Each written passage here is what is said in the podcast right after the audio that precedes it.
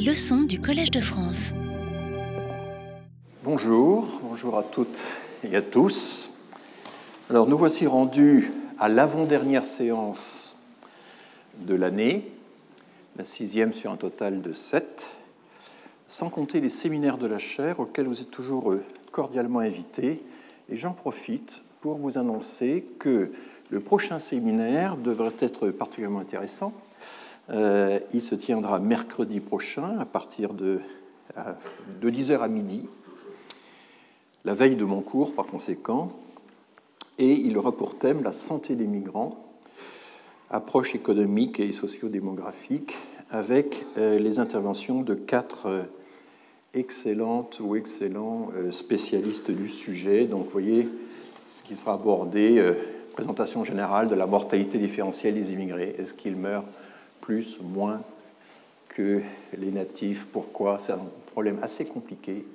Quand ils arrivent, ils sont plutôt en bonne santé parce qu'ils ont été sélectionnés, mais certains repartent mourir chez eux.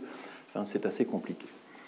Pierre-Yves Joffard, qui est l'ancien président de l'École d'économie de Paris, euh, présentera une approche alors économique sur l'accès aux soins pour les migrants en situation précaire. Et puis ensuite, deux jeunes chercheurs du Centre d'économie de la Sorbonne, l'un de Paris 1, l'autre du CNRS, présenteront la question, mais cette fois pour les pays du Sud, du point de vue du pays du Sud. Donc ça va faire un ensemble assez, assez riche que euh, je, voilà, j'attire votre attention euh, sur ce séminaire.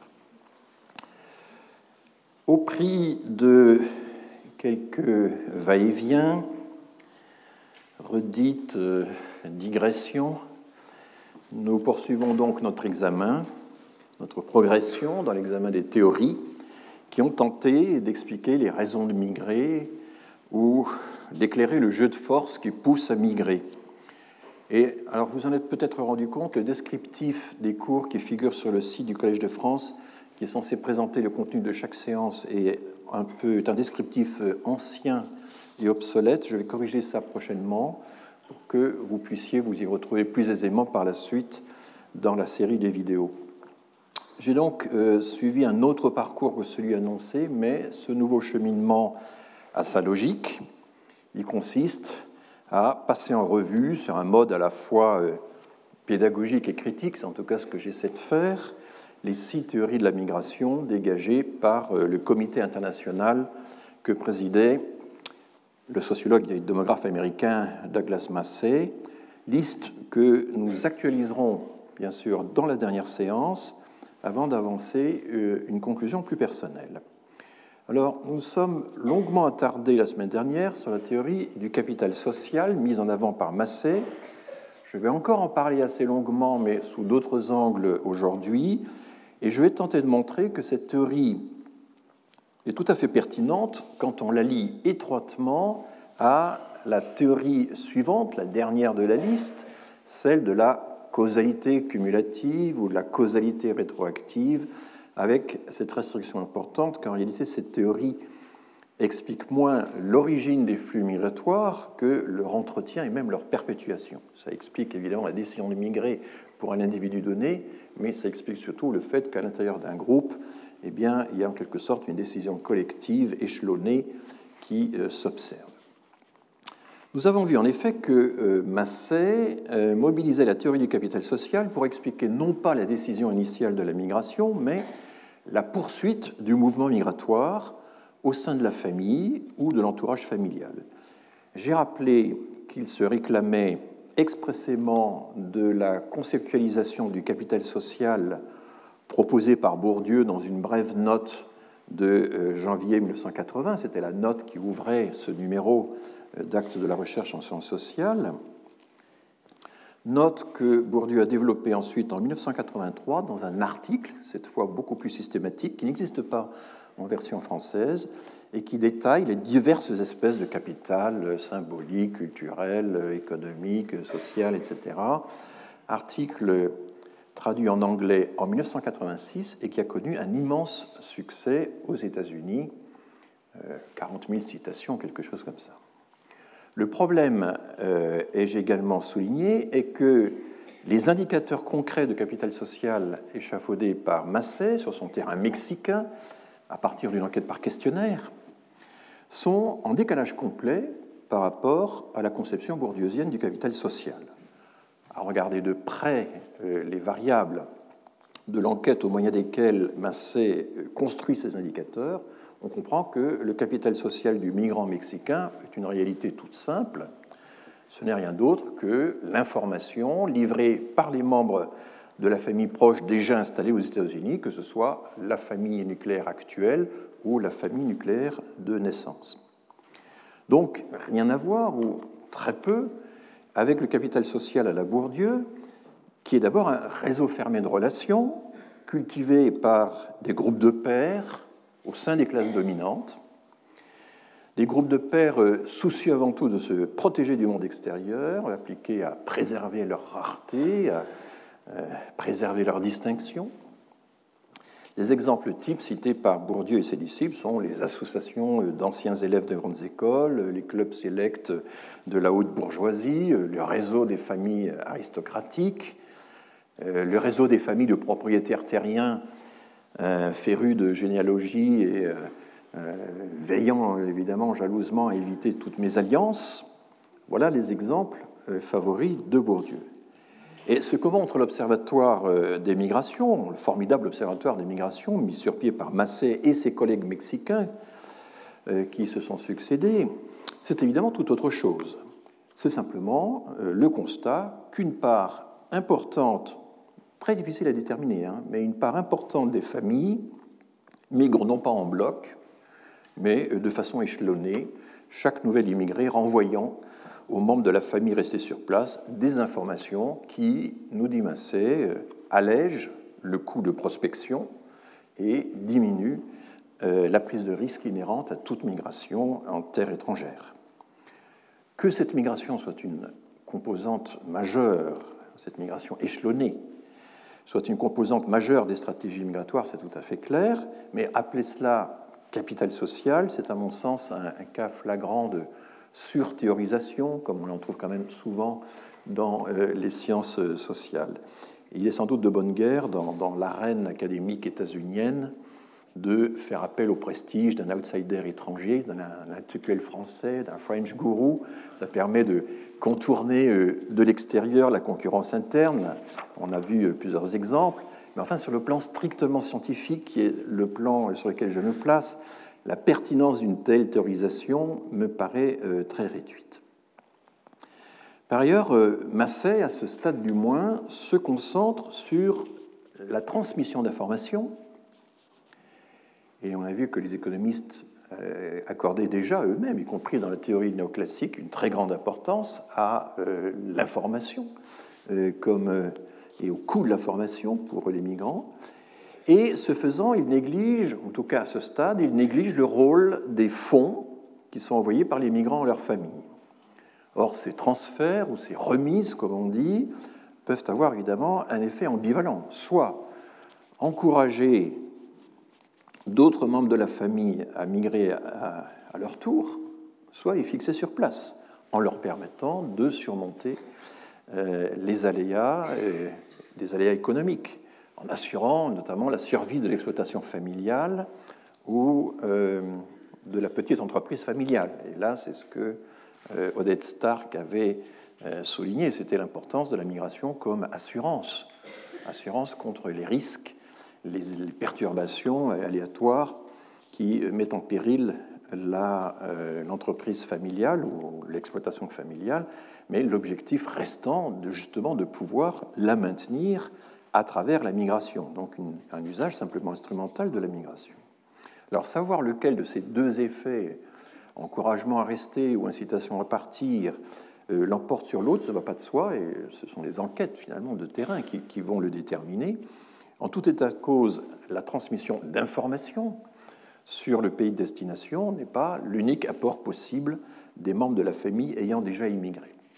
J'aurai l'occasion de vous parler d'un autre aspect de remise, c'est un thème assez à la mode, on appelle ça euh, les remises sociales, social remittances, c'est l'idée que lorsqu'un migrant part à l'étranger, il acquiert un certain nombre euh, de valeurs, euh, d'informations, de normes, et ensuite il a tendance à, renvoyer ces normes et ces valeurs au pays d'origine et à, modifier ainsi le, contexte de départ. On a des situations expérimentales tout à fait intéressantes quand euh, les, migrants égyptiens se répartissent entre euh, des destinations du genre Arabie saoudite, Golfe, etc., où règne évidemment un système de normes extrêmement drastique et traditionnel, mais une autre partie de la migration égyptienne va dans des pays occidentaux, et on constate effectivement que euh, pour les familles euh, d'origine restées au pays, eh bien, il y a un impact tout à fait certain de la retransmission euh, en retour des valeurs selon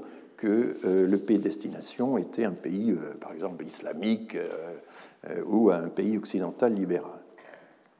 Donc, tout ce que les migrants déjà installés sur place retransmettent, ce n'est pas simplement l'information sur les opportunités d'emploi et de logement. Et ce que Massé démontre donc, il le démontre statistiquement par euh, l'exploitation de son enquête, c'est que, toute chose égale par ailleurs, vous avez plus de chances de migrer quand un autre membre de votre famille a déjà euh, frayé avant vous la voie de la migration. Bon, mais pourquoi? Qualifier de capital social le développement de ces filières familiales et amicales de la migration Ce n'est finalement qu'une stratégie de pénétration progressive dans une terre étrangère et somme toute assez, assez banale. Alors on gagnerait en revanche, me semble-t-il, et j'en avais déjà parlé la dernière fois, à euh, souligner d'une part le rôle des liens faibles dans le déclenchement des migrations, qui va bien au-delà de l'étalement des départs au sein de la famille, et de l'autre le recours à des intermédiaires, y compris les passeurs, ou des liens institutionnels y compris les ONG, deux voies d'information et d'incitation à migrer qui peuvent d'ailleurs converger. Donc les liens faibles et les liens euh, euh, institutionnels ou avec des intermédiaires. On va examiner ces deux points et je vais commencer par les liens faibles. J'ai rappelé à la fin de mon cours de la semaine dernière de quelle façon Marc euh, Granovetter avait souligné en 1973, alors là, la photographie, il a vieilli depuis, hein, il était beaucoup plus jeune à l'époque.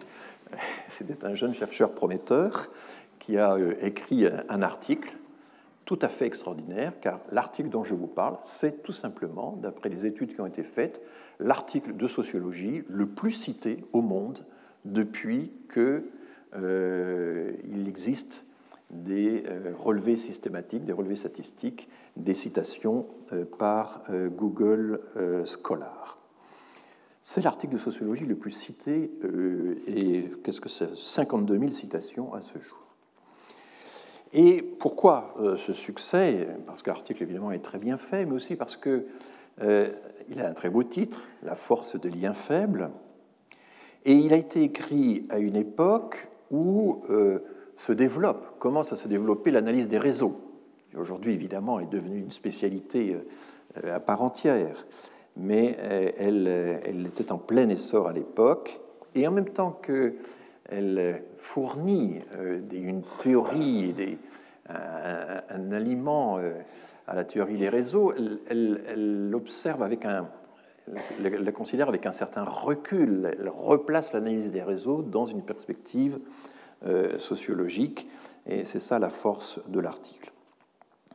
Donc un jalon euh, tout à fait essentiel. Alors dix ans après, en 1983, donc Granovetter va publier un autre article très intéressant qui ne se contente pas de répéter la théorie euh, de la force des liens faibles, dont je vous rappellerai la signification, mais qui corrobore la théorie en s'appuyant, et c'est vraiment très impressionnant, sur plusieurs dizaines d'enquêtes ou de monographies réalisées par euh, des chercheurs un peu partout dans le monde, enfin surtout américains.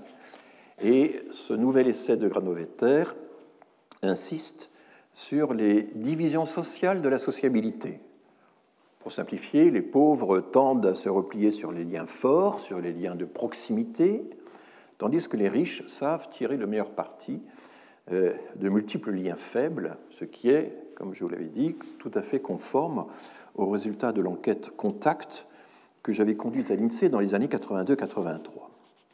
Alors, les liens faibles dont parle Granovetter sont particulièrement efficaces pour trouver un emploi. Euh, Granovetter avait mené au préalable, à la fin des années 60, début des années 70, une enquête sur la façon dont les cadres ou les techniciens dans la région de Boston euh, trouvaient leur emploi. Il a publié ultérieurement un livre qui s'appelle Getting a Job, Trouver un emploi, qui euh, repart de cette enquête. Et il avait observé que 80%, dans 80% des cas, les cadres qui avaient trouvé ces emplois les avaient trouvés non pas par euh, le biais de relations euh, amicales proches, mais par euh, des simples connaissances ou des recommandations relativement lointaines. Donc, il en avait conclu que les liens susceptibles de vous apporter des informations nouvelles, ce ne sont pas les liens entre proches, qui se connaissent déjà, qui ne se connaissent que trop, ce n'est pas davantage le, noyau des confidents ou les meilleurs amis, ce sont plutôt les amis d'amis, les relations de relations, les relations situées à la périphérie de votre réseau, les simples connaissances, comme on dit euh, communément, acquaintances, euh, dit-on en anglais. Alors, petite minute linguistique, comme je les aime, euh, acquaintances, ce n'est pas autre chose que le mot acquaintance, c'est le même mot, simplement un petit peu prononcé euh, différemment et, avec une graphie un peu différente, mais acquaintances, c'est le vieux mot français d'acquaintance, euh, prononcé et transcrit par les Anglais, et ça vient du latin ad cognitare, qui lui-même vient du latin ad cognoscere. Il y a un, un incoatif, faire la connaissance d'eux, et un fréquentatif, euh, une fois qu'on a régulièrement fait la connaissance de quelqu'un, ben ça y est, il est connu, et donc euh, c'est ça euh, les acquaintances. Donc tout ça, ce sont de bons vieux mots euh, latins. L'anglais, l'anglais académique, c'est pas, pas autre chose qu'une variante du français. Hein. On constate très systématiquement. C'est pour ça qu'ils devraient savoir le français davantage qu'ils ne le font. Alors, euh, d'un point de vue technique, d'un point de vue technique, dans euh, l'analyse euh, de, de Granovetter, dans l'analyse des réseaux qu'il pratique, les liens forts, ce sont des liaisons qui se recoupent. Si vous connaissez A et B et que A et B se connaissent entre eux, eh bien, il y a peu de chances que ce triangle dont vous faites déjà partie vous apporte du neuf. Mais si vous connaissez A, lequel connaît B que vous ne connaissez pas, qui connaissaient, etc., eh bien, euh, ces tierces personnes, ces relations au second degré, au énième degré, ont plus de chances de jeter une passerelle vers d'autres groupes, vers d'autres réseaux. Vous formez des petites cliques, des petits clans familiaux, etc. Mais il y a quelques personnes qui établissent des passerelles entre différents groupements. Et ce qui est intéressant, ce sont ces gens-là, ces gens qui établissent des passerelles qui sont à la limite de votre réseau et qui établissent un lien avec d'autres réseaux. Cela vous apporte des informations utiles, intéressantes. Et sur ce point euh, précis, euh, Granovetter a inspiré utilement Robert Putnam, que je vous ai déjà présenté. C'est l'homme du euh, faire du bowling tout seul, n'est-ce pas? L'homme de la croisade du capital social à développer aux États-Unis pour, faire un peu plus de liens, la croisade enfin vers de l'engagement civique. Putnam oppose deux types de relations le bond et le bridge. Le bond en anglais, peut-être que la meilleure traduction, c'est le liant. C'est un lien qui vous lie à l'autre, qui vous colle à l'autre, euh, qui vous oblige. C'est un lien de proximité dont on, peut, difficilement se débarrasser, et ce n'est pas par hasard que bonds en anglais désigne dans le langage financier les obligations. C'est toujours la même idée au sens juridique et financier. Alors vous pensez à James Bond, mais Bond au Moyen Âge, c'était le serf, l'esclave, le dépendant. Donc notre bondissant James Bond a un nom d'esclave.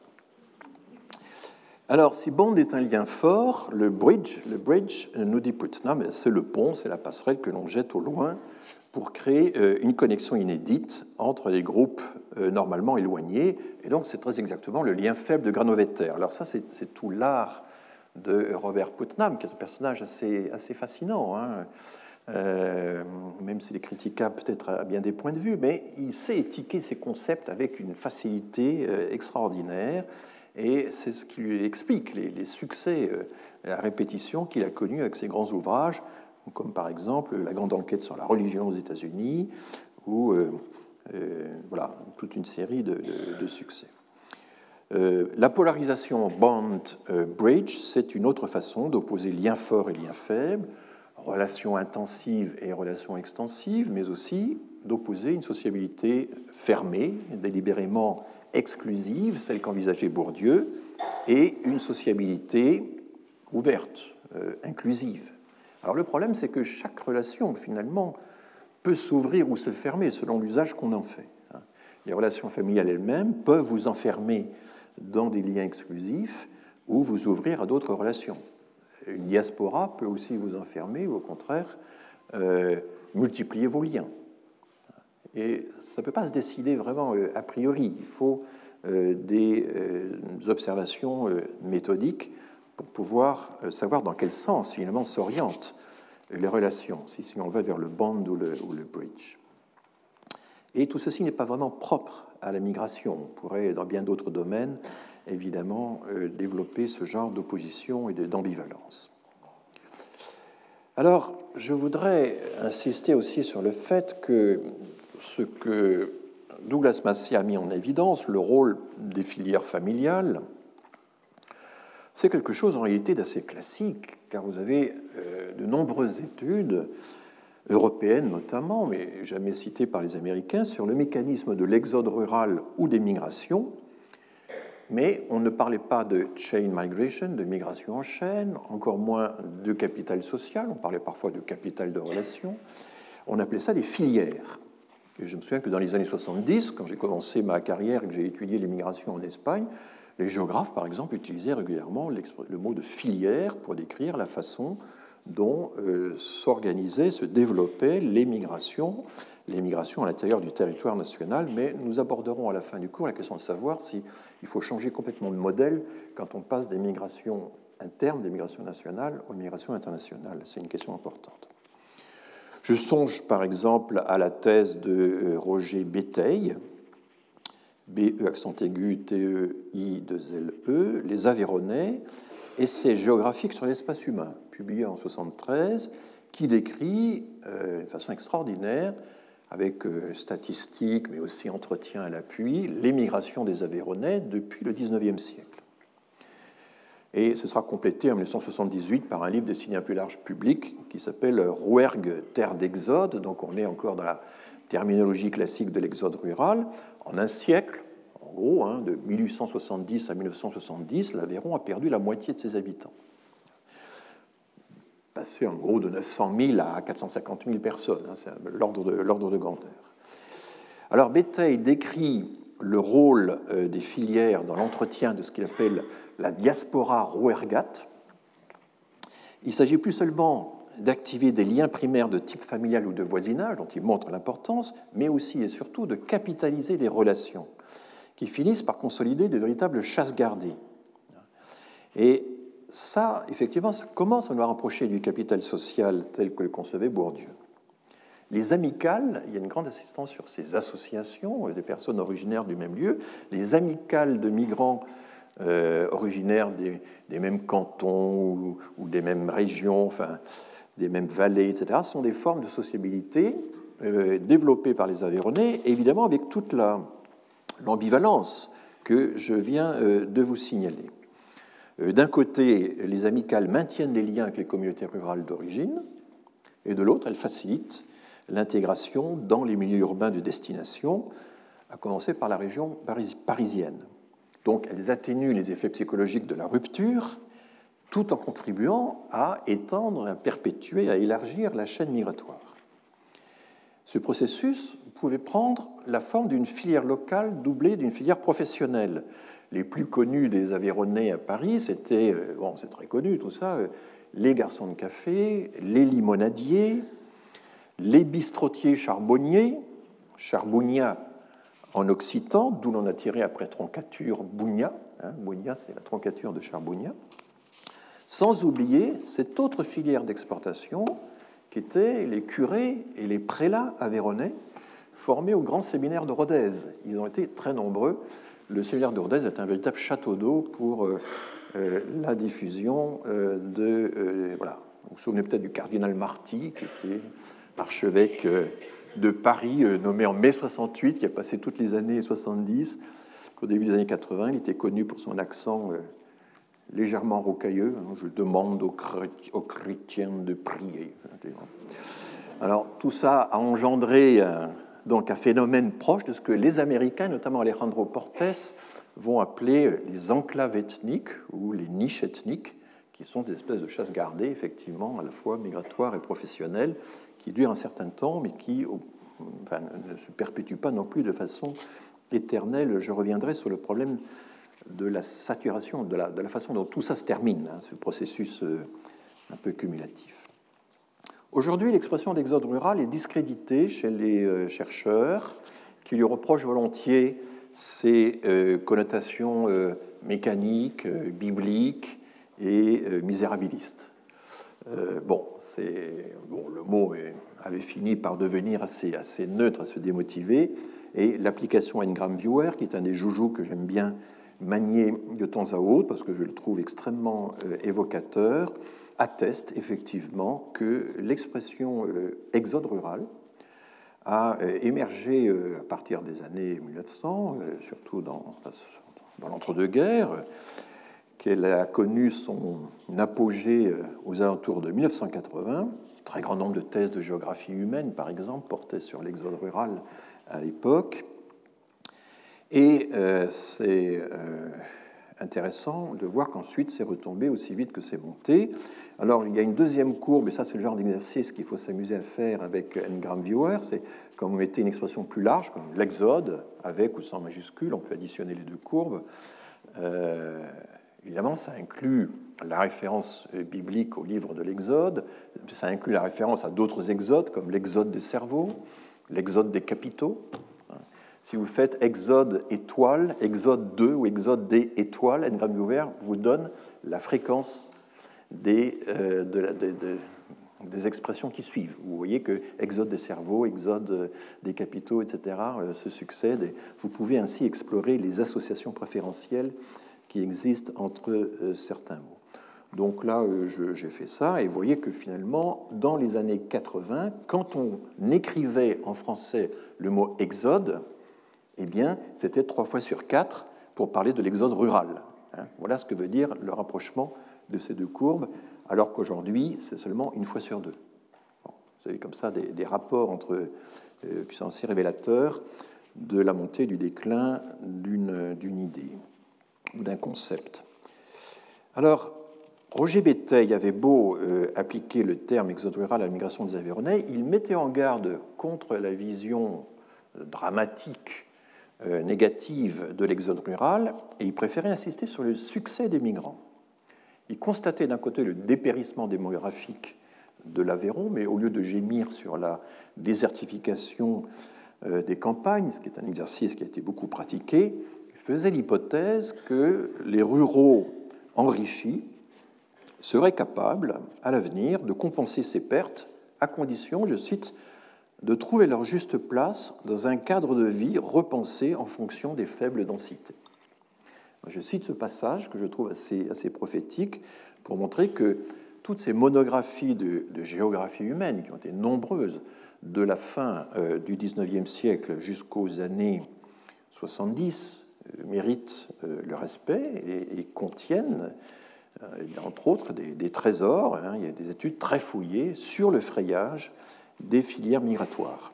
Alors bien sûr, elles échappent pour bibliographie internationale parce que de langue française, enfin de, langue anglaise parce qu'elles sont en français, qu'elles sont trop monographiques, trop locales, qu'elles ne peuvent pas intéresser tout le monde.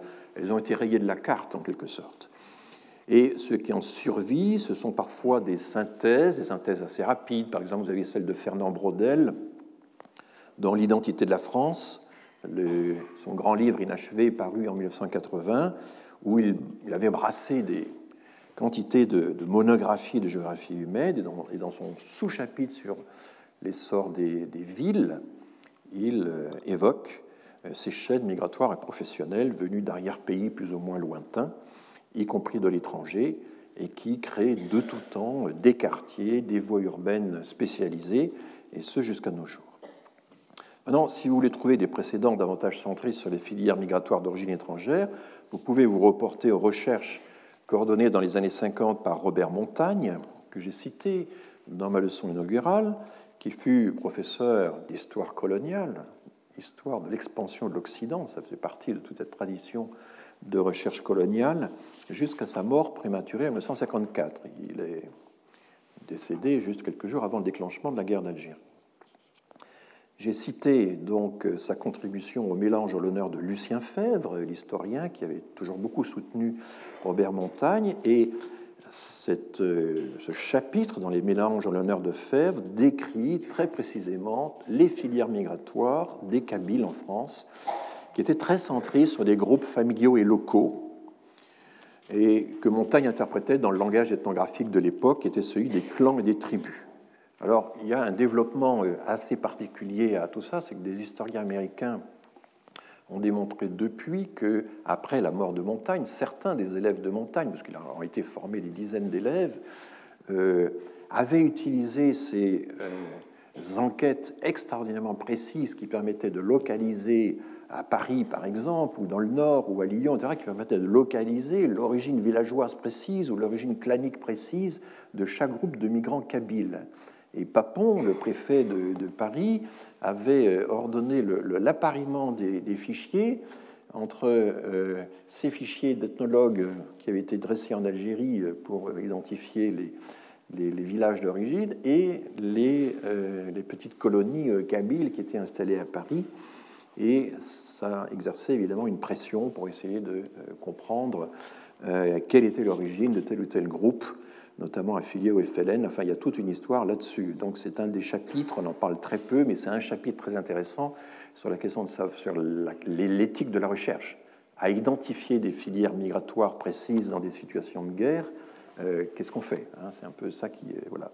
Mais tout ceci pour vous dire, je refaire la parenthèse pour dire à quel point la notion de, filière, la notion de chaîne migratoire qu'on pouvait suivre en quelque sorte à des fins ethnographiques ou à des fins policières, bon là, n'est pas la question, euh, c'est quelque chose qui existait évidemment bien avant que Douglas Massey ne répande le concept de chain migration, de migration en chaîne ou euh, répétitive euh, à partir de, de, la fin des années 70.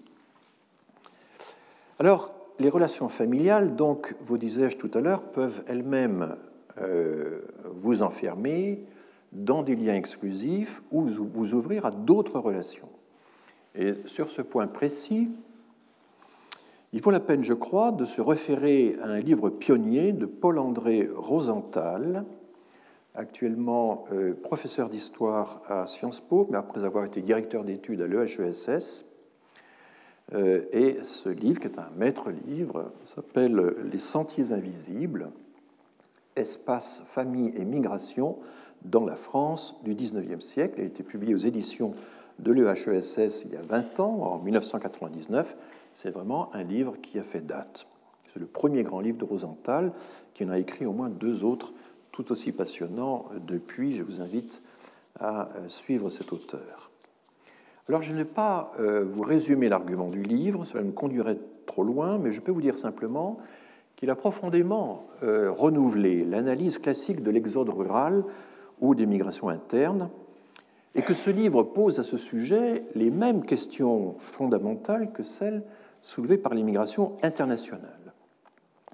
Rosenthal rejette, avec raison me semble-t-il, que euh, l'idée que les individus puissent être euh, une limaille de fer euh, déplacés mécaniquement par un système de push et de pull factors, de forces répulsives et attractives, à la Everett Lee. Vous vous souvenez de ce schéma avec les deux cercles, euh, lieu de départ, lieu d'arrivée, euh, les facteurs plus, les facteurs moins, les facteurs neutres, et puis entre les deux, euh, les intervening obstacles, les, les obstacles qui interfèrent. Rosenthal rejette cette idée. Alors, dans son rejet, bah, comme tous les jeunes auteurs, il est parfois un peu radical, il y a une façon de jeter le bébé avec l'eau du bain, mais enfin, globalement, il a raison de souligner que les individus ne se contentent pas de répondre à des stimuli extérieurs, ils ne se contentent pas de euh, réagir mécaniquement au surgissement d'une crise économique locale ou à la création de nouveaux bassins d'emploi du fait de l'industrialisation. Évidemment, ces mutations au départ comme à l'arrivée sont une condition nécessaire du développement des migrations, mais pas une condition suffisante. Et Rosenthal met en avant l'importance, enfin, en avant la notion de projet migratoire, et surtout de projet migratoire développé par les familles, sans se référer finalement à la notion de capital social dont il n'a pas besoin. Et ça, c'est assez intéressant de dire, qu'il peut analyser tout cela sans se référer à la notion de capital social. Même si, plus récemment, de jeunes chercheurs ont essayé de, rapprocher les deux, les deux ensembles de théories. Rosenthal ne nie pas que les projets migratoires soient liés à l'évolution du contexte démographique, économique et social, aux nouvelles possibilités d'emploi offertes à travers les territoires proches ou lointains, mais il met l'accent sur les capacités des familles à apprécier les trajectoires possibles, à apprécier toutes ces opportunités. L'instance familiale, au fond, pour Rosenthal, c'est un, niveau intermédiaire décisif, car c'est par elle, c'est à travers elle, que les individus perçoivent les ressources offertes par les transformations générales de la société, comme le développement de l'industrie et des transports. En d'autres termes, la famille intervient dans le déclenchement de la migration en articulant le niveau micro et le niveau macro, et donc elle agit, comme disent maintenant les chercheurs, au niveau méso, au niveau intermédiaire. Mais, et c'est peut-être ce qui est le plus intéressant dans la théorie de, Rosenthal, la famille n'est pas un bloc homogène. Ce n'est pas une simple somme d'individus, c'est une configuration, une configuration euh, composite avec ses éléments dynamiques et ses éléments euh, sédentaires, avec euh, des niveaux de connaissance et d'ouverture qui sont variables d'un membre à l'autre. Et la thèse de Rosenthal, c'est que les individus qui ont la plus forte propension à migrer, notamment sur une longue distance, appartiennent aux familles les plus ouvertes. Alors comment Rosenthal parvient-il à le montrer? Eh bien, il part pour ce faire d'une source dont il reconnaît lui-même qu'elle est, est pauvre. Une petite centaine de lignées familiales, de lignées patrilinéaires, de père en fils si vous voulez, pourquoi? Parce qu'il puise cet échantillon dans la fameuse enquête généalogique des 3000 familles qui avait été lancée dans les années 80 par Jacques Dupaquier, qu'on appelle aussi l'enquête TRA, TRA, parce que le tirage de l'échantillon avait euh, consisté à, retenir uniquement les patronymes commençant par les lettres TRA, comme euh, Travers, Tranois, etc. Rosenthal euh, suit donc ces lignées patrilinéaires sur tout l'ensemble du XIXe siècle. Ça, c'est la force évidemment de l'entreprise, d'autant que ces fichiers qui avaient été constitués par les généalogistes amateurs mobilisés par Dupaquier euh, à partir des tables décennales de l'état civil euh, rendues obligatoires par Napoléon, hein, c'est comme ça qu'on fait des recherches généalogiques en France, on va, la première chose à faire, c'est d'aller regarder les tables décennales euh, qui sont euh, dans toutes les mairies ou dans les archives départementales. Et puis là, on retrouve assez facilement la liste des, actes de la famille. Donc vous pouvez remonter assez facilement euh, jusqu'à la Révolution grâce à ces tables. Mais d'autres fichiers, d'autres sources, notamment les hypothèques, les fortunes, ont été appariées à ce fichier. Et donc on a un fichier à la fois généalogique, économique, extrêmement intéressant et un certain nombre de, spécialistes de, l'histoire de l'économie ont puisé dans cette enquête TRA, ont développé des recherches intéressantes. Donc Rosenthal en fait partie. Il suit euh, ces lignées patrilinéaires sur tout le XIXe siècle et il s'efforce d'élaborer des indicateurs, d'indicateurs originaux permettant de comprendre pourquoi certaines familles se lancent dans la migration et d'autres pas. Et il dégage, et c'est un point, c'est ce point précis que je voulais souligner, il dégage une polarité entre deux styles de sociabilité familiale, deux styles, deux types de configuration familiale, les familles plutôt autocentrées, c'est son expression, et les familles exocentrées. Et avec euh, beaucoup d'astuce et de brio, Rosenthal réutilise en ce sens des indicateurs très classiques de la euh, démographie historique, l'identité des témoins lors des mariages et les alliances selon qu'elles sont plus ou moins endogames, intérieures à la famille ou extérieures. Les alliances au sein de la parenté, qui ne sont pas nécessairement consanguines, hein, contrairement à ce qu'on croit. Les alliances peuvent consister à renouer périodiquement un lien avec des alliés, toujours les mêmes familles alliées, sans que ce soit du mariage consanguin. Ça, c'est des choses qu'ont étudié les, chercheurs sur la parenté. Alors, est-ce que les témoins au mariage sont choisis systématiquement au sein de la parenté ou est-ce que, extérieurs à la parenté, ils sont systématiquement partagés par la même parenté? Ou sont-ils purement extérieurs? Voilà par exemple une façon de caractériser les témoins au mariage, parce qu'au fond, c'est un indicateur euh, du réseau familial et de l'ouverture de la famille. Dans le second cas, euh, eh bien, la famille, euh, je sais pas si on appelle à des, des, témoins extérieurs, est liée à des groupes de référence, une notion importante chez Rosenthal, à des groupes de référence plus divers, plus éloignés, plus diversifiés, et la famille sera plutôt exocentrée. Et dans le premier cas, la famille se limite à des relations interpersonnelles plus étroites, et donc vous retrouvez au fond, c'est un peu toujours la même question. Vous retrouvez à travers ces indications, ces approximations, ces indicateurs, vous retrouvez l'équivalent de la distinction entre lien faible, centrifuge en quelque sorte, et lien fort, lien fort autocentré. Et Rosenthal démontre statistiquement qu'une configuration fermée euh, a, tendance, une configuration familiale à sociabilité fermée a tendance à beaucoup moins migrer qu'une configuration euh, familiale ouverte, à sociabilité ouverte.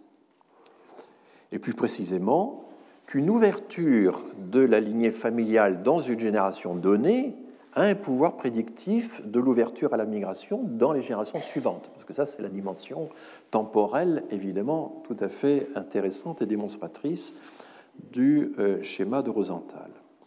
il montre aussi, à travers une analyse détaillée des professions, des professions fermées, que les familles autocentrées s'appliquent davantage à reproduire les occupations professionnelles d'une génération à l'autre, alors que les familles exocentrées sont susceptibles de s'engager dans un processus de mobilité sociale et donc changent de profession plus aisément, ce qui évidemment est un aspect important de l'émigration.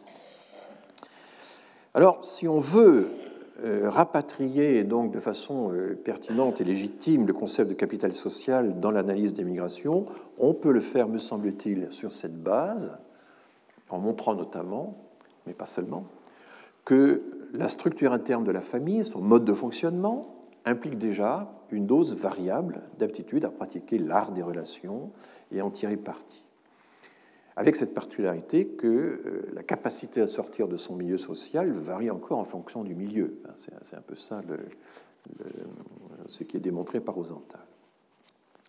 Ce travail tout à fait pionnier, qui, a fait l'objet d'éloges et de comptes rendus extrêmement euh, euh, positifs, hein, ce travail a beaucoup marqué les esprits. Rosenthal est suffisamment intelligent pour en montrer lui-même les limites il reconnaît que son travail est très dépendant de la source utilisée, qui est familiale par définition. Donc il ne prétend pas euh, énoncer une théorie générale de la migration à partir de son, de son étude. Il éclaire simplement la façon dont la partie familiale, en quelque sorte, du ressort euh, des migrations euh, peut fonctionner. Il reconnaît qu'il est très dépendant de la source utilisée, qui est familiale par définition, puisque ce sont des, dynasties euh, patrilinéaires qu'il a pu récupérer sur la longue durée. Il y a cette dimension verticale, longitudinale, qui est évidemment très intéressante, mais il y a aussi cette dimension horizontale via le jeu des alliances, parce qu'une des grandes extensions du fichier de l'enquête TRA, du fichier des 3000 familles, c'est qu'elles ont été interconnectées et on a, on a rajouté les mariages à euh, l'état civil euh, euh, vertical. Ce choix de méthode, donc, ne doit pas faire oublier, et c'est ce que certains commentateurs du livre ont fait observer, ne doit pas faire oublier que d'autres réseaux, pas toujours faciles à dissocier de la sphère familiale d'ailleurs, mais d'autres réseaux peuvent également jouer réseau d'amis, un réseau de voisinage, réseau de classes d'âge. Il ne faut pas oublier que dans la France ancienne, encore à des périodes toutes récentes, il y a une structuration très forte des générations en fonction des classes d'âge. Ça, c'est l'influence du service militaire, dont je rappelle à quel point il a été puissamment structurant dans les campagnes françaises.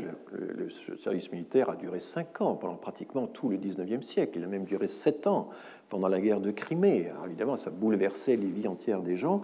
Et donc, euh, ça crée des solidarités de classes d'âge considérables. Mais il existe également des classes euh, chez les femmes. Euh, aujourd'hui encore, vous avez dans un certain nombre de provinces françaises des voyages qui sont organisés entre gens de la même classe, hommes et femmes, simplement parce qu'on appartient, on a la même année de naissance. Euh, ça, euh, ça crée ce genre de solidarité.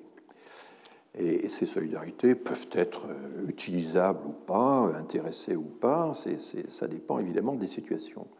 Mais je citais les réseaux d'amis, de voisinage, de classe d'âge, il y a aussi bien sûr les solidarités professionnelles, les clientèles diverses. Donc des liens faibles d'une part, mais aussi des liens plus institutionnels ou des, liens qui finissent par devenir forts fort à force d'être capitalisés, d'être institués, euh, car évidemment, euh, il y a toute une série de transitions flottantes entre le fort et le faible, euh, le formel et l'informel, l'extensif et l'intensif, etc.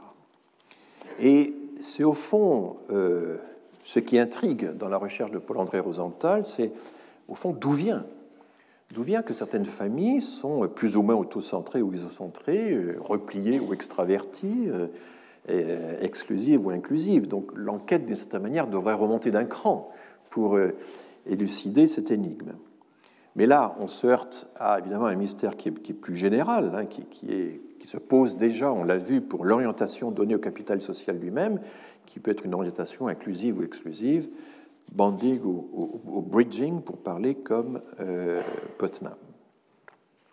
Donc, vous le voyez, j'ai commencé par juger que la référence au capital social bourdieusien était manifestement euh, surfaite et, survenue dans les analyses de Douglas Massey, étant donné l'interprétation très réductrice euh, qu'il en donnait dans ses enquêtes, puisqu'il réduisait le capital social au fait d'avoir déjà un parent immigré.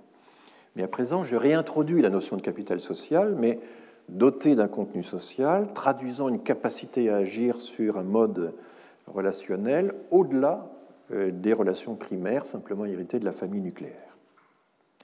Donc le capital social d'un migrant ne peut pas se réduire au fait d'avoir déjà un alter ego dans le lieu de destination.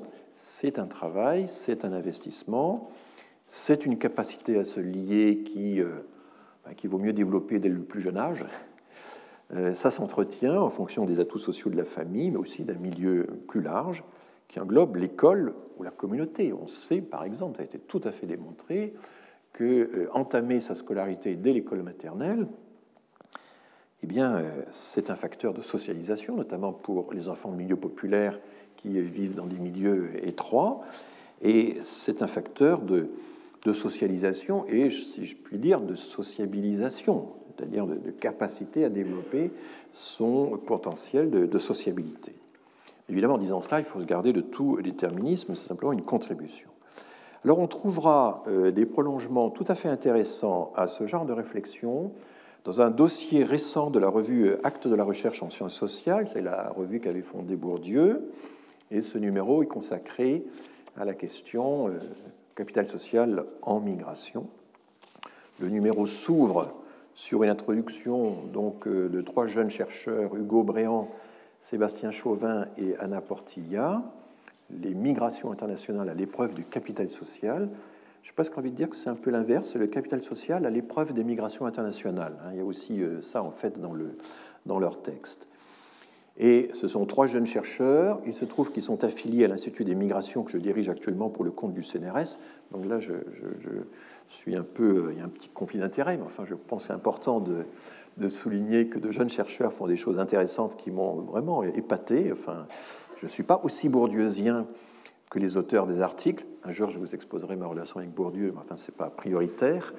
Euh, mais euh, je signale cet article. Et alors, entre autres observations très intéressantes dans ce recueil d'articles, je retiens l'idée forte énoncée par Jennifer Bidet, B-I-D-E-T, dans son article intitulé Déplacement au pluriel, migration et mobilité sociale en contexte transnational. Euh, c'est une question sur laquelle euh, pas mal de chercheurs travaillent en ce moment, y compris au sein de l'Institut des migrations, c'est la relation entre migration et mobilité sociale, euh, qui fera l'objet d'un colloque au mois de juin, à savoir que finalement la migration, les déplacements dans l'espace physique, c'est aussi un déplacement dans l'espace social. La migration, c'est une forme de mobilité sociale. L'idée peut paraître banale, mais elle ne l'est pas tant que ça, car il est très difficile de caractériser les positions sociales occupées dans les pays d'origine, sont mal connues.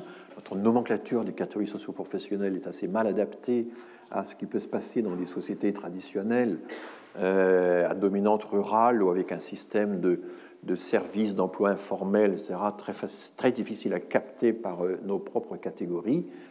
Et euh, donc l'idée d'une mobilité sociale, on peut euh, étudier une mobilité sociale au pays d'origine, la migration servant à effectuer une mobilité sociale au pays d'origine, c'est souvent le rêve des migrants.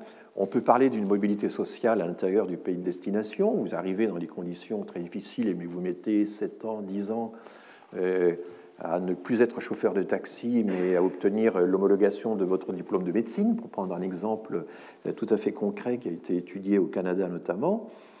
Euh, mais il y a aussi la question de la mobilité sociale du pays d'origine au pays de destination. Tout ça est assez compliqué.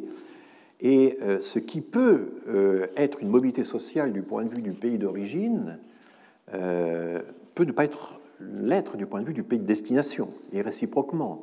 Vous pouvez vivre un déclassement du point de vue du pays d'origine, mais c'est quand même une mobilité dans l'espace international ou inversement. Enfin bon, euh, je pense à, une séquence l'an dernier euh, tout à fait extraordinaire où euh, Nicolas Maduro, le président du Vénézuélien, s'était adressé dans un discours à tous ses compatriotes qui venaient étaient en train d'émigrer, surtout en Colombie, et secondairement aux États-Unis. Il leur a dit, mais enfin, vous voulez quand même pas passer votre vie à nettoyer les cuvettes de WC de Miami las pocetas, las pocetas, lavar pocetas. Alors ces propos ont déclenché une vague de ripostes extraordinaire sous forme de, de lettres, de vidéos, et il y avait des, petites vidéos très très bien faites qui ont été virales du genre, euh, tu, avec évidemment tous les décors qui, qui euh, euh, la personne qui, avec son selfie qui brandit les, instruments de nettoyage. Euh, qui dit ben, Tu vois, Maduro, euh, tu vois, Nicolas, euh, parce qu'on tutoie facilement d'Amérique latine, je suis vénézuélien, je suis licencié en droit et je suis lavaposetas à Miami. Je suis nettoyeur de toilettes à Miami. Ça, tu vois, j'ai une maison, j'ai une famille, mes enfants vont à l'école, mes enfants font des études, je peux les soigner, mon frigo est plein. et je gagne 10 000 fois le salaire moyen du Venezuela actuellement. Alors, le nettoyage des toilettes, c'est ce qui m'a rendu la dignité dont toi, tu nous as privés. C'est des discours, évidemment, c'est des cas tout à fait, tout à fait extrêmes, hein, mais qui montrent à quel point euh, la déchéance euh, peut être aussi un, reclassement, une occasion de conserver sa dignité. Et ça, c'est un très grand problème dont on parlera lorsque j'aborderai la question de l'intégration, notamment l'immigration des femmes. Vous avez un nombre considérable de femmes qui euh, font chez nous du, travail domestique, euh, du, service aux personnes, du, nettoyage, de l'entretien, etc. Alors qu'évidemment, dans une situation normale, euh, elles auraient pu faire bien autre chose. Et nous exploitons ça. Nous avons, euh, grâce notamment au CESU, à la possibilité de, de défalquer donc, les impôts liés à tout ça, nous entretenons hein, cette, cette situation. Mais ça, c'est un sujet dont je reparlerai euh, l'année prochaine. Une partie euh, de l'hostilité de nos sociétés vis-à-vis des immigrés tient au fait que nous ne supportons pas qu'on vienne en quelque sorte faire sa mobilité sociale chez nous. La réussite des autres euh, nous indispose, et nous indispose d'autant plus que nos propres projets de, mobilité sociale pour nous-mêmes, nos enfants, peuvent être contrariés. Donc voilà, ce sont des questions que j'aborderai en mettant que la question de l'intégration et des réactions que suscite pas seulement les ratés de l'intégration, dont on parle beaucoup, la fameuse intégration en panne, mais aussi les trop grandes réussites de l'intégration qui suscitent, euh, génèrent des hostilités euh, parfois même bien plus fortes et ayant beaucoup plus de, conséquences. Je vais euh, aborder maintenant la dernière catégorie de la dernière théorie de la migration évoquée par Douglas Massey, la fameuse causalité cumulative.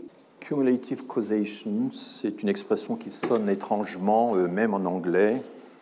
C'est ainsi donc qu'a été baptisée la dernière des six théories. Alors, Massey a toujours euh, attribué la paternité de cette théorie à l'économiste suédois Gunnar Myrdal, très grand personnage, M-Y-R-D-A-L, Gunnar Myrdal, qui a été lauréat en 1974 du prix du prix d'économie la mémoire d'Alfred Nobel, en même temps que Friedrich Hayek. Euh, il y a un cas tout à fait exceptionnel, c'est dans tous les, le Guinness des records, c'est que M. Myrdal et Mme Myrdal ont eu tous les deux le prix Nobel. C'est le seul exemple de, couple ayant le prix Nobel avec les, avec les Curie. Euh, donc, il est l'auteur de plusieurs essais fameux, notamment il y a le fameux An American Dilemma, qui est le, un grand livre sur la question noire aux États-Unis, publié dès les années 50, qui était un livre qui a inspiré un très grand nombre de, réformateurs euh, sociaux, mais c'était aussi et surtout euh, l'auteur de travaux sur euh, l'économie du développement. Et Myrdal, dans un essai publié en 1957, mais déjà dans son American Dilemma, alors qu'il animait à Genève, il était le secrétaire général de la Commission des Nations Unies pour l'Europe, Myrdal a pris pour cible l'idée très répandue hein, d'un euh, mécanisme spontané de retour à l'équilibre qui est censé réduire les inégalités économiques ou sociales entre nations ou entre groupes. On postule euh, trop souvent que euh, les déséquilibres sont provisoires, qu'elles devraient provoquer un peu spontanément des réactions de sens contraire, c'est ce qu'on appelle le modèle homostatique ou homéostatique, l'idée d'un retour spontané à l'équilibre après euh, perturbation. Et ce modèle de retour à l'équilibre a longtemps, euh, a longtemps soutenu, euh, par exemple, les projections démographiques de l'ONU, qui postulaient un, retour à l'équilibre après les transitions démographiques plus ou moins brutales que connaissaient les pays. Mais surtout, ça a apporté évidemment pas mal de modèles économiques des échanges internationaux.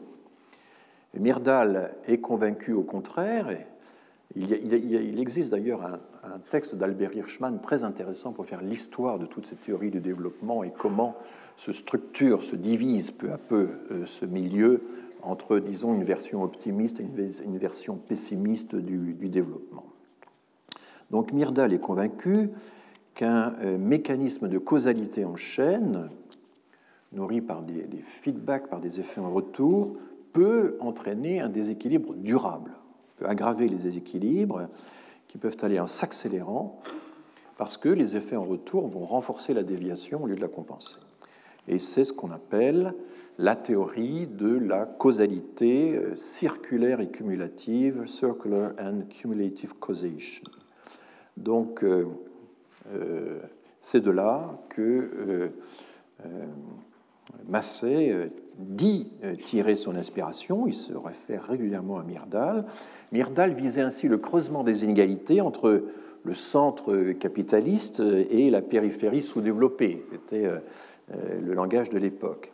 Et il pensait, cela dit, il pensait tout de même qu'une action publique internationale et bien organisée pouvait rompre le cercle vicieux. c'était ça l'idée de Myrdal. Après lui, évidemment, des auteurs beaucoup plus radicaux m'ont expliqué qu'on euh, ne peut pas euh, finalement briser ce, cercle vicieux. Alors cette référence de euh, Massé à Myrdal, elle est d'une grande portée, me semble-t-il, parce qu'elle éloigne Massé de façon irréversible de, l'optimisme néoclassique qui tente à considérer que la croissance économique des uns est, nécessairement bonne pour les autres. Hein. Il y a l'idée qu'il n'y a pas un gâteau de taille fixe et que tout le monde va être gagnant, ce que euh, euh, les auteurs qui, au contraire, ont parlé du développement, du sous-développement. Les théories néoclassiques de la migration, ainsi que leur extension sous l'étiquette un peu trompeuse, donc, comme je vous l'avais dit, de nouvelle économie euh, des migrations internationales, eh bien, ces théories néoclassiques sont en quelque sorte des variantes de la théorie euh, plus générale, assez optimiste, de la modernisation. Il y a l'idée que la modernisation est la trajectoire obligée de toutes les catégories sociales, de toutes les nations, simplement séparées par des écarts de temps. Et la migration comme mécanisme de rééquilibrage devient donc un aspect de la modernisation, que ce soit au niveau macro d'ailleurs ou au niveau micro. Mais euh, évidemment, avec tout ce que l'on vient de dire, notamment à la lumière des travaux de Rosenthal, on s'aperçoit que c'est évidemment plus compliqué que cela et que la, division, la, fragmentation euh, de toute cette théorie entre en quelque sorte à l'intérieur des familles et que ce sont les familles les plus ouvertes, les plus modernes qui décident de migrer. Donc la théorie de la modernisation peut se loger au sein même de la, de famille. On a observé dans les études d'exode rural depuis longtemps et on l'a observé de manière absolument extraordinaire en Allemagne de l'Est, à quel point les femmes sont les premières à migrer. Hein. Il y a un mouvement de migration considérable de l'Allemagne de l'Est à l'Allemagne de l'Ouest après la chute du mur, avec un dépeuplement euh, tout à fait marqué de certaines zones, et notamment des taux de célibat euh, très élevés pour les hommes parce que les femmes sont parties, parce que les femmes sont allées migrer vers des régions euh, plus intéressantes économiquement et aussi, et aussi les régions où elles sont en quelque sorte plus émancipées. Elles pourraient s'émanciper davantage qu'elles ne l'étaient dans le, milieu de départ. Donc ça, c'est une, quelque chose d'assez constant. Les femmes sont les premières à se lancer dans l'exode rural. Et je rappelle qu'une des, des, tout premières études de Pierre Bourdieu sur célibat et conditions paysannes dans le Béarn porte là-dessus, hein, sur le fait que les femmes s'en vont et, laissent sur place euh, des hommes célibataires. Euh, donc, euh, elles sont les suffisamment jeunes. Ensuite, ce sont les couples ayant un début d'instruction et suffisamment jeunes pour espérer mettre en œuvre le potentiel d'accroissement du capital humain qui vont migrer. Et donc, Victor Pichet, dans l'introduction à son anthologie des textes fondateurs de la théorie des migrations, dont je vous ai parlé la dernière fois, souligne très bien cette dimension. Alors Massé n'est pas de ce bord, il ne pense pas que. Il, n'adhère pas à la. Euh, enfin, il adhère globalement à la théorie euh, structurelle historique hein, du système monde, comme on dit, dit encore théorie de la dépendance, qui ne cesse de creuser les écarts entre centre et périphérie.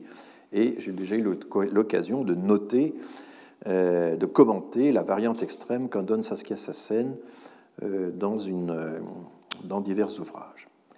Alors, le mécanisme de la causalité cumulative, tel que l'expose Masset dans euh, un chapitre de synthèse publié en 99, encore un peu plus tard que euh, le texte mentionné sur la planche, c'est au fond un engrenage, un engrenage inexorable, c'est un emballement, la migration s'emballe, c'est une spirale. Et la causalité cumulative, explique-t-il, parce que chaque acte de migration modifier le contexte social dans lequel se prennent les décisions ultérieures d'émigrer, et ce, à travers toute une série de processus qui accroissent la probabilité, la probabilité de nouvelles migrations. Et Massé énumère pas moins de huit processus cumulatifs attestés, selon lui, par des études empiriques et qui touchent les domaines suivants. Alors, un, l'étendue des réseaux de relations, deux, euh, la redistribution des revenus, donc je vais reprendre toute cette liste. Trois, la répartition de la terre. Quatre, l'évolution des techniques agricoles. Cinq, euh, la culturation ou la diffusion des valeurs et des systèmes de préférence. Six, la redistribution du capital humain. Sept, la valeur sociale du travail. Et huit, les structures de production. vous voyez que c'est extrêmement large et que, évidemment, euh, cette théorie de la euh, cumulative causation euh, embrasse toute une série de domaines. Et du coup, quand on voit cette énumération, on se dit bon, bah oui, la migration va tout bouleverser. bon. Cela dit, Massey, ça c'est son génie, et parvient à concrétiser tout cela par des exemples assez parlants. Et surtout, quand il énumère en détail les huit domaines dans lesquels on observe un, processus d'emballement, de, causalité en quelque sorte perpétuante, il est capable de citer 5, 6, 7, 8 études empiriques précises qui étayent tout ça. Donc ça résulte quand même d'un travail de revue, de, revue de, de, la question extrêmement précis, et donc il faut prendre ça au sérieux. Alors, premièrement, l'extension des réseaux. Bon, ça, c'est quelque chose que nous avons déjà commencé à comprendre.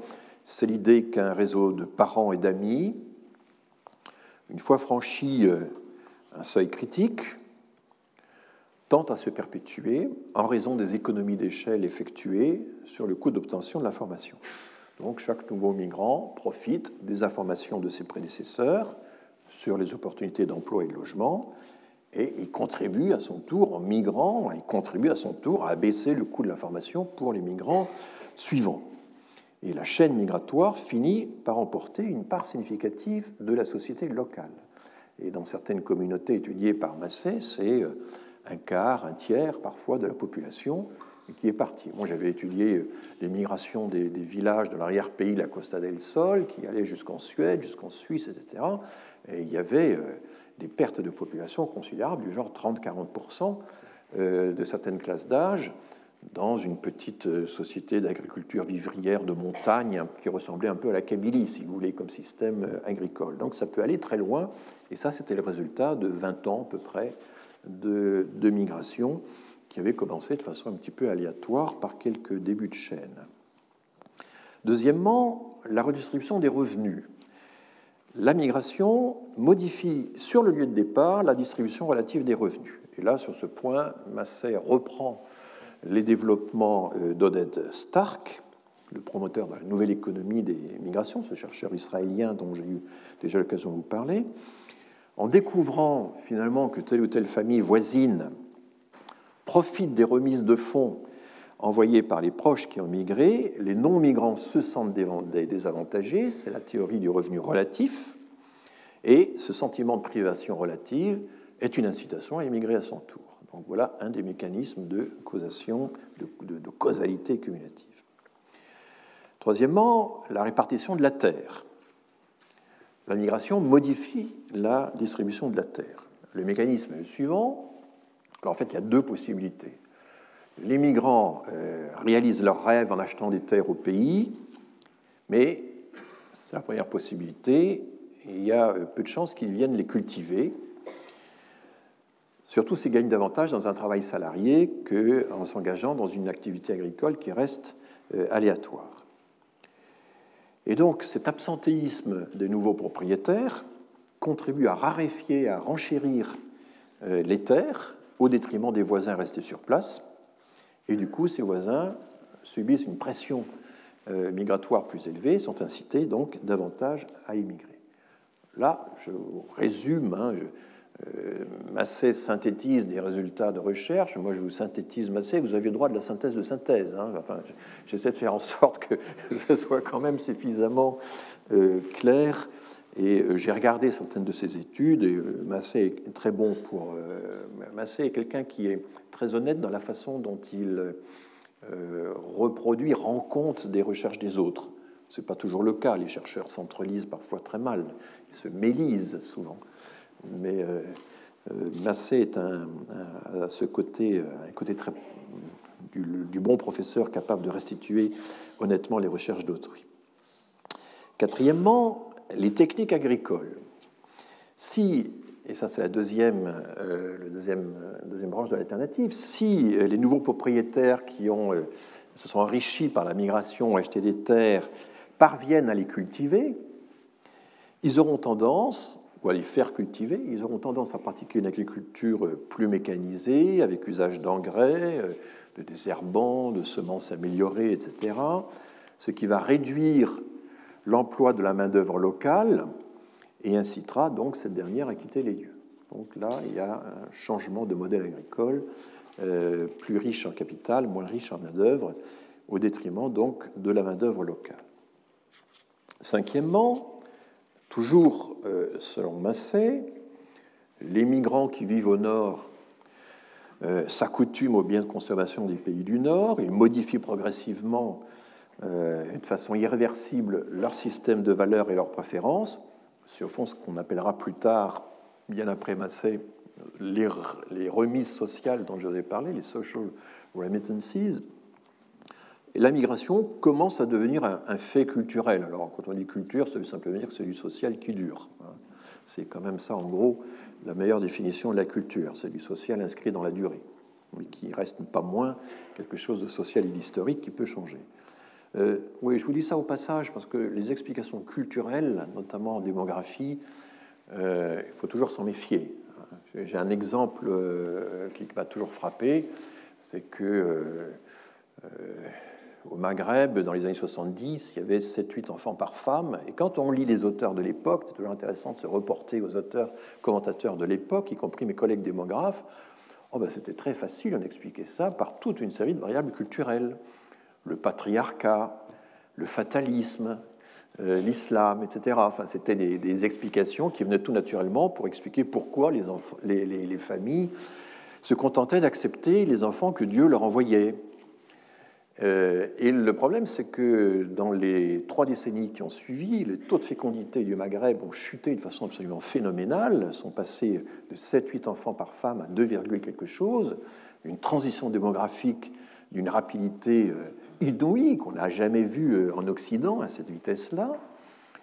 Et au moment même où les sociétés en question se sont fortement réislamisées, ont basculé d'un islam, disons, traditionnel, un peu agraire, je dirais, à un islam urbain et beaucoup plus radical. Donc, paradoxe, et à ce moment-là que la fécondité en islam baisse. Et toutes les explications culturelles euh, absolument évidentes et naturelles qu'on avait données de la fécondité, de la surfécondité des Maghrébins euh, dans les années 70 se sont écroulées.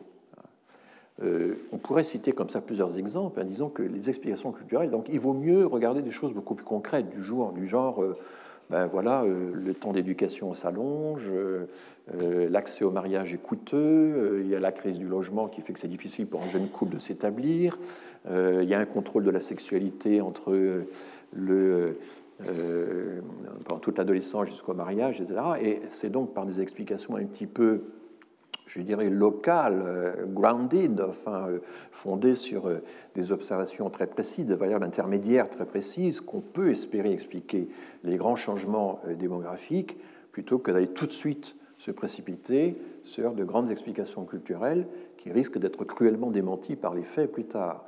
Alors, j'ai un petit peu versé moi-même dans, ça en vous expliquant, par exemple, que la polygamie ou la, la, fécondité masculine en Afrique euh, étaient des facteurs très importants à prendre en compte, mais ça c'est pour dire que ce sont des choses qui vont effectivement euh, rester ancrées dans la durée, dont il est très difficile de se débarrasser, dont on attendait la disparition depuis des décennies.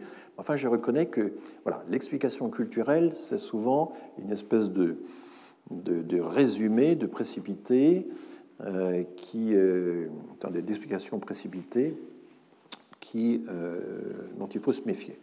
Simplement, la culture, c'est des choses qui s'inscrivent dans la durée, qui s'institutionnalisent, dont il est plus difficile de se débarrasser que d'autres choses. Alors, euh, donc, euh, la culture. Oui, la migration, et c'est ce que Massé observe dans le, cas euh, du Mexique, commence à devenir une véritable culture, en ce sens qu'il y a une culture de la migration en ce sens qu'elle euh, devient une espèce de rite de passage, de rite de passage pour les jeunes gens.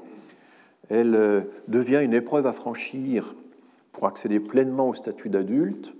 Alors ça, c'est une question assez controversée. Euh, beaucoup d'auteurs ont dit à l'époque coloniale, certains jeunes chercheurs s'opposent beaucoup à cette idée, que certains groupes ethniques, comme par exemple les Soninké au Sénégal, ont en quelque sorte une, sorte, en quelque sorte une tradition de la migration, la migration comme rite de passage, que c'est ça qui explique que les Sonenke migrent davantage que euh, leurs voisins euh, Peuls euh, ou d'autres ethnies. C'est compliqué parce qu'il y a des explications concurrentes. Les Sonenke ont été utilisés très tôt par, comme ouvriers soutiers dans les ports français, et ce serait là, de cette façon-là, que ce serait amorcé en réalité la migration des soutiers soninqués qui effectivement passent des mois et des mois à l'extérieur de chez eux sur les navires. Vous voyez, il faut toujours euh, alors ce sont les anthropologues eux-mêmes maintenant qui euh, s'opposent le plus vigoureusement à des explications trop facilement anthropologiques de la migration. Ça, c'est très intéressant à observer, de la même façon que le démographe s'oppose au démographisme. Hein. Moi, je ne crois pas que le nombre des hommes explique tout, hein, parce que justement, je suis démographe. Donc, euh, il faut parfois être un démographe amateur pour s'imaginer que c'est la population explique tout. Autant que le XIV, c'est vrai, plus un pays était peuplé, plus il était puissant. Bah, ça fait longtemps que ça n'est plus vrai. Hein. C'est pas aussi directement vrai. Il y a des voilà, donc euh, il faut réfléchir à tout ça. Mais je ne voudrais pas m'égarer. Je reprends mon fil. Donc euh, là encore, sur ce point de la migration devenant une véritable culture, quelque chose qui est tellement dans le paysage social environnant qu'elle fait partie de l'ordre ordinaire des choses, elle se banalise, elle devient une étape euh, obligée dans la vie, euh, notamment dans la vie des jeunes, dans euh, le moment évidemment crucial hein, de, la transition à l'âge adulte, comme disent les Anglais, du passage à l'âge adulte.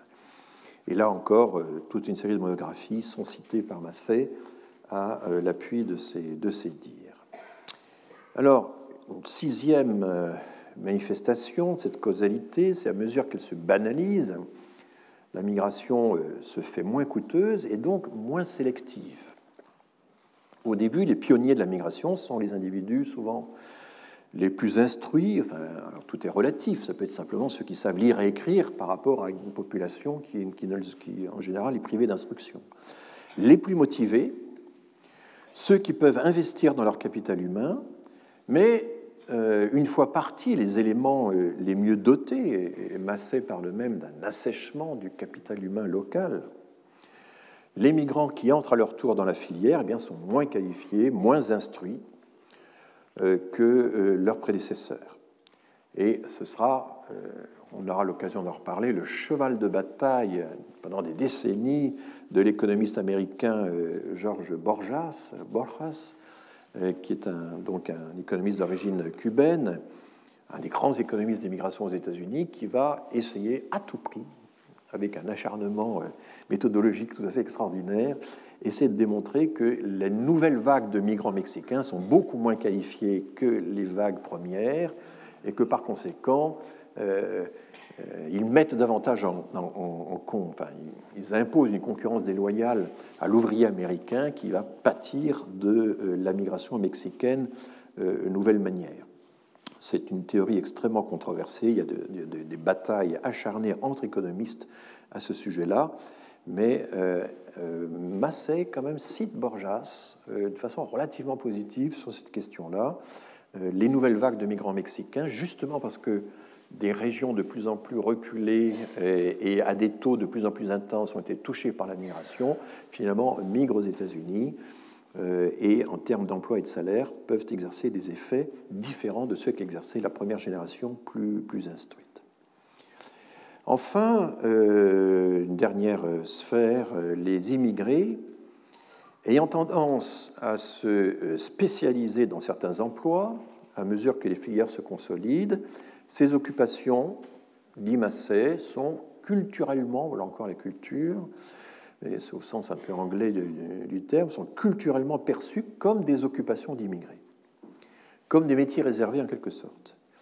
Et ces métiers, du coup, sont dévalués dans l'opinion commune, non pas euh, pour des raisons inhérentes au travail effectué, mais simplement parce qu'ils sont tenus par des immigrés. Et ces emplois, par conséquent, étant des emplois d'immigrés, attirent de nouveaux immigrés. Alors vous voyez que l'ensemble de ces 7, 6, 7, 8 processus différents, c'est quand même assez hétéroclite. Ça, euh, il y a toute une série de théories en quelque sorte locales qu'il faut vérifier un peu au, coup par coup. Mais euh, Massé, finalement, un petit peu comme ça se casse sa scène à sa manière, il y a un peu un raisonnement par abduction, mais méthodologique. Tous ces phénomènes-là, finalement, aboutissent toujours un petit peu à la même chose. Ça renforce la migration, ça la perpétue au lieu euh, de euh, euh, la restreindre. Et en même temps, Curieusement, Massé dit, bon, bien sûr, mais enfin, tout ça ne peut pas durer éternellement. À un certain moment, il y a quand même une certaine saturation. On arrive à une certaine stagnation. Et là, la théorie est assez faible. On ne comprend pas très bien, au fond, quel est ce mécanisme de saturation, de stagnation qui fait que la causalité cumulative, à un certain moment, euh, aurait finalement un rendement décroissant, en quelque sorte. C'est quand même ce que ce qu'explique Massé, enfin, ce qu'explique, ce que dit Massé sans, vraiment, sans vraiment l'expliquer. Et on est assez on n'est pas très bien armé pour étudier un peu ces phénomènes de saturation ou de. on a des indices.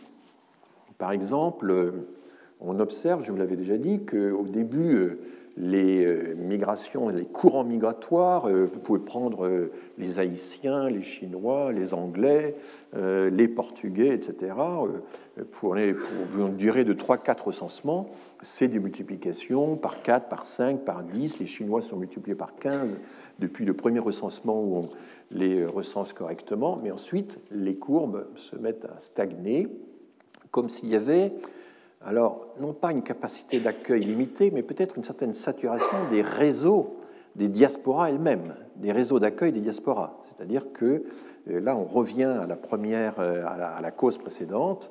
Euh, le capital social n'est pas non plus indéfini. Vous ne pouvez pas accueillir chez vous, dans votre chambre, de nouveaux migrants supplémentaires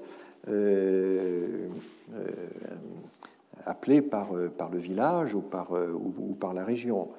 Et on a des indices de ces phénomènes-là quand on regarde la façon dont se répartissent les nouveaux pays d'émigration dans euh, les pays plus traditionnels d'immigration. Euh, et je vous l'avais déjà dit, je crois, euh, on été très surpris de voir que les Ukrainiens se précipitaient au Portugal, qu'à partir de chaînes relativement faibles, finalement, c'était devenu une des grandes nations et qui avait, qui avait immigré au, au Portugal, ils sont également nombreux en Italie. Euh, on a comme ça des exemples de, pays périphériques qui sont devenus de nouveaux pays d'émigration. Et au lieu d'aller dans les pays centraux de l'Europe de l'Ouest, par exemple, qui en quelque sorte sont déjà un petit peu pris et occupés par les migrants eux-mêmes, non pas par la population d'accueil, mais par l'organisation en réseau des migrants, eh bien finalement trouvent davantage leur compte et plus facilement dans un nouveau pays d'immigration, lui-même périphérique, comme l'a été le Portugal dans les années 2000. Donc euh, il y aurait comme ça des, phénomènes de répartition des migrants qui pourraient être liés au fait que le centre, les pays de vieille immigration, euh, seraient saturés. Maintenant, vous avez des contre-exemples. L'Allemagne, vieux pays d'immigration depuis les années 60, a quand même réussi à absorber, tant bien que mal, à peu près 800 000 personnes au cours des trois dernières années.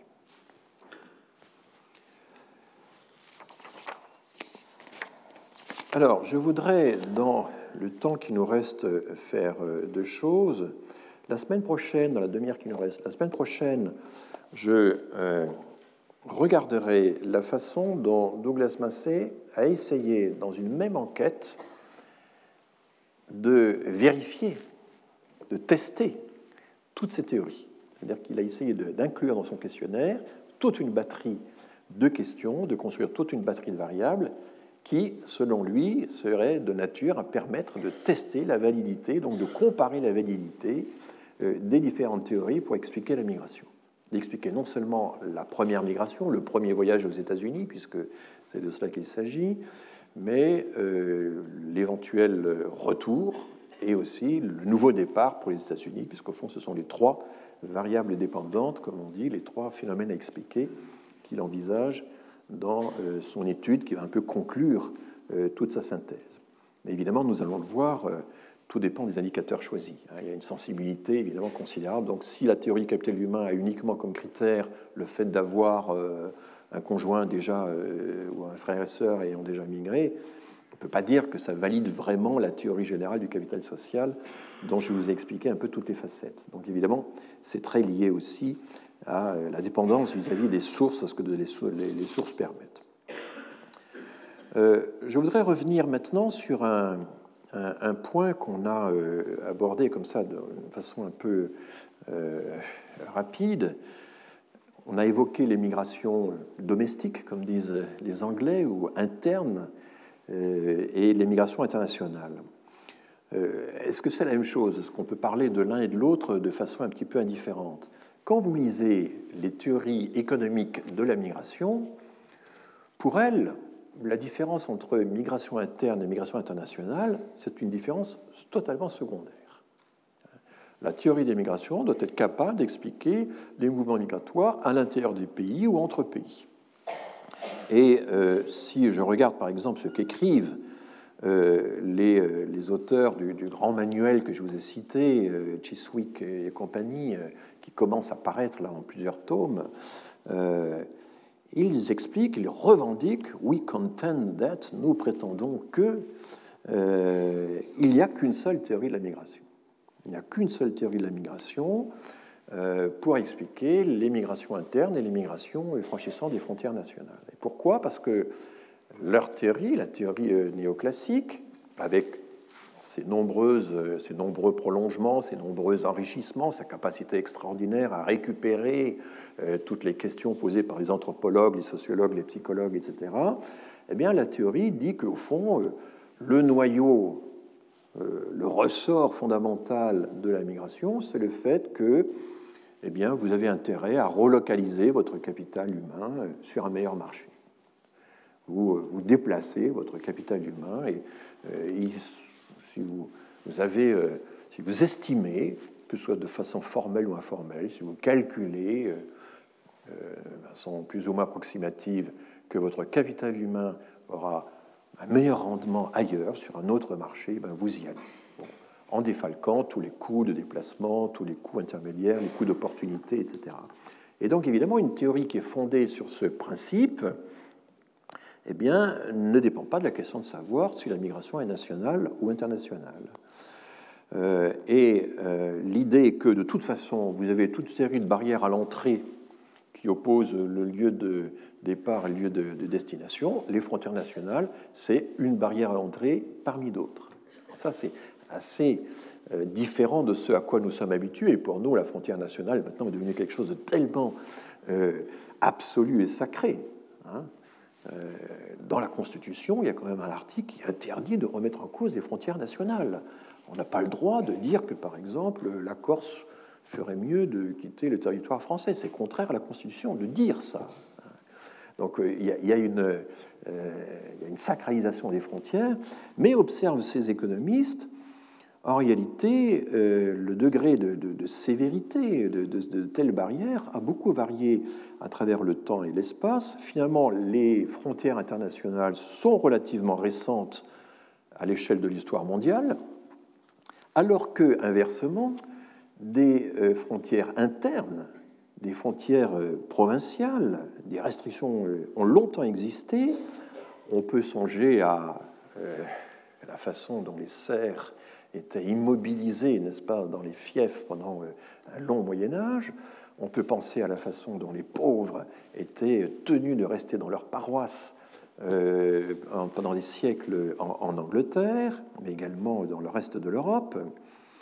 Euh, on peut regarder la façon dont les régimes tsaristes d'abord, russes ensuite, ont fixé les populations, leur interdit de se déplacer, sauf des sauf-conduits de véritables passeports internes extrêmement sévère. Et puis on pense évidemment au cas chinois, où aujourd'hui encore, vous avez toute une migration clandestine interne. Hein, des populations entières, des banlieues entières sont peuplées de gens qui ont migré sans en avoir l'autorisation à l'intérieur du territoire chinois. Donc vous avez de très, de très nombreux exemples de barrières internes de euh, la euh, migration qui font que, dont le fameux passeport Hukou, le système Hukou euh, chinois. Et les auteurs américains insistent sur le fait qu'il y a toute une série d'interdictions professionnelles entre les États des États-Unis. Il n'est pas si simple que ça de migrer et d'obtenir le droit d'avoir un permis d'exercer certaines professions quand on change d'État. Donc voilà, l'idée que certes, les barrières internationales et les frontières les frontières sont quelque chose d'important, mais enfin, euh, elles, n'ont pas toujours existé de la même façon. Pendant longtemps, par exemple, c'était le cas sous la France de Louis XIV, on empêchait les gens de sortir, mais pas d'entrer.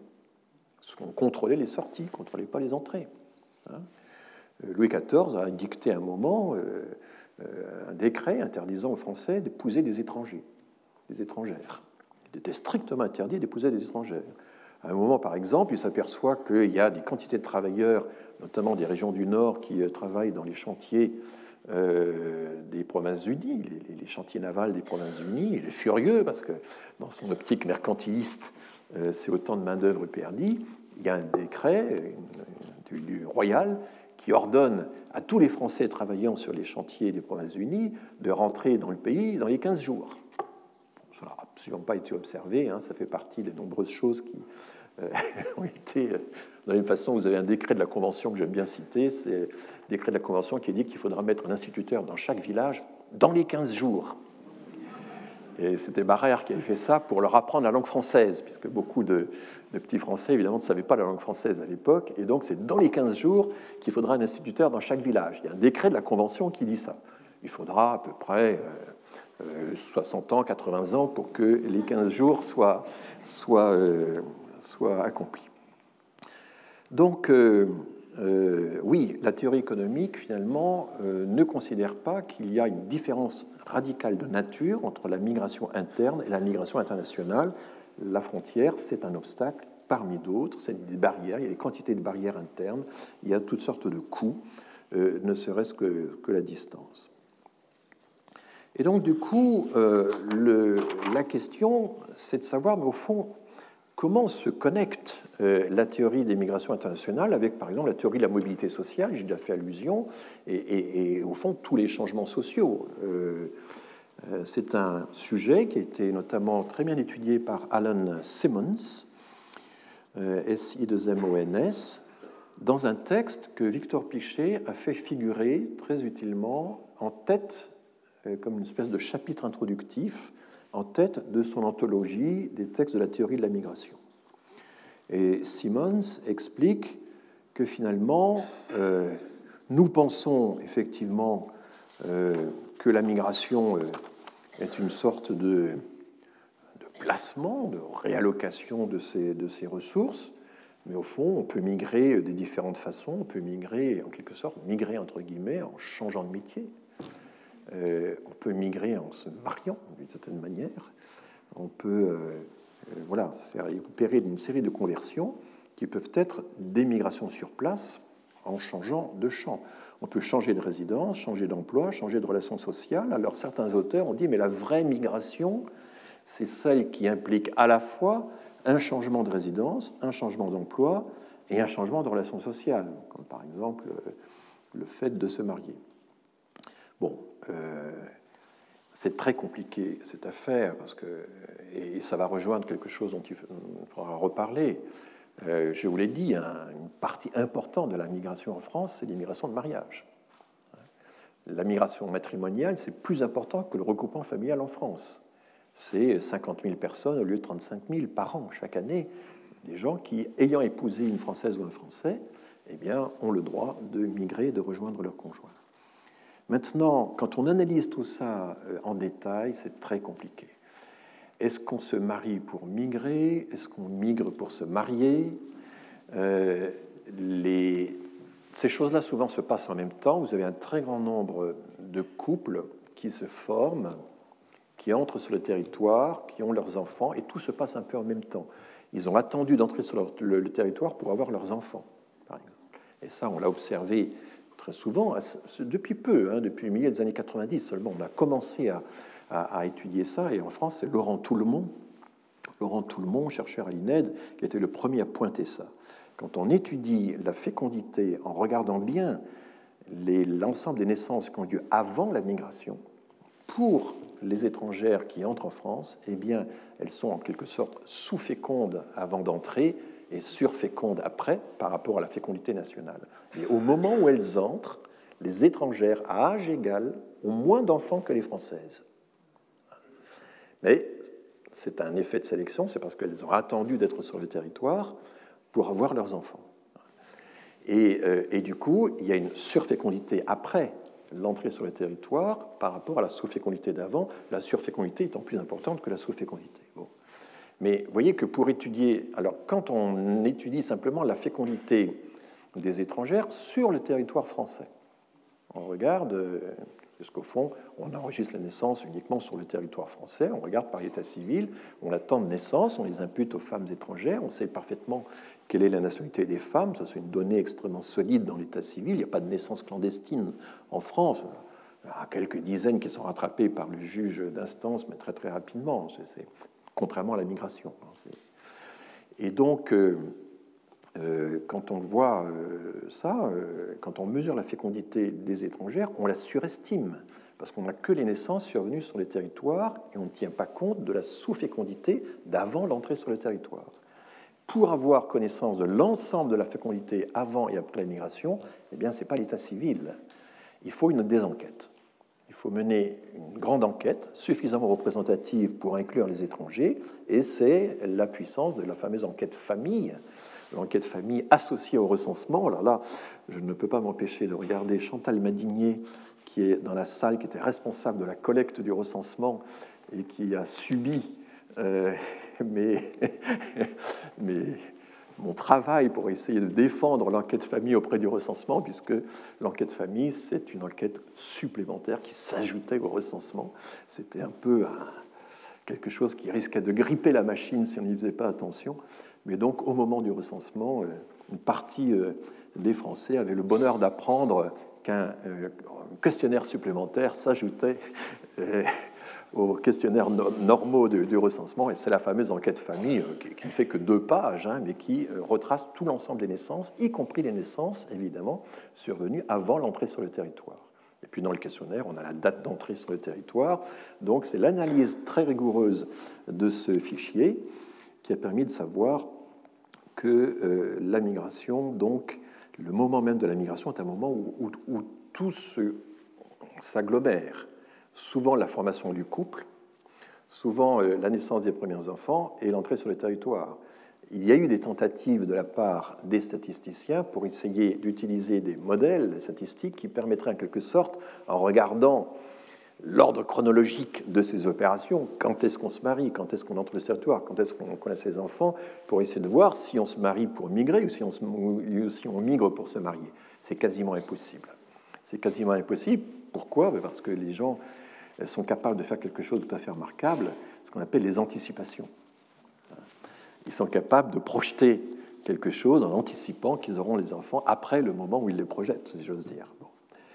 Donc on a euh, et donc du coup la notion même de migration, euh, la notion de projet migratoire, le projet migratoire, ce dont euh, parlait Paul-André Rosenthal, c'est très souvent aussi un projet familial, c'est très souvent aussi un projet professionnel et il est en réalité assez artificiel de euh, dissocier euh, l'ensemble.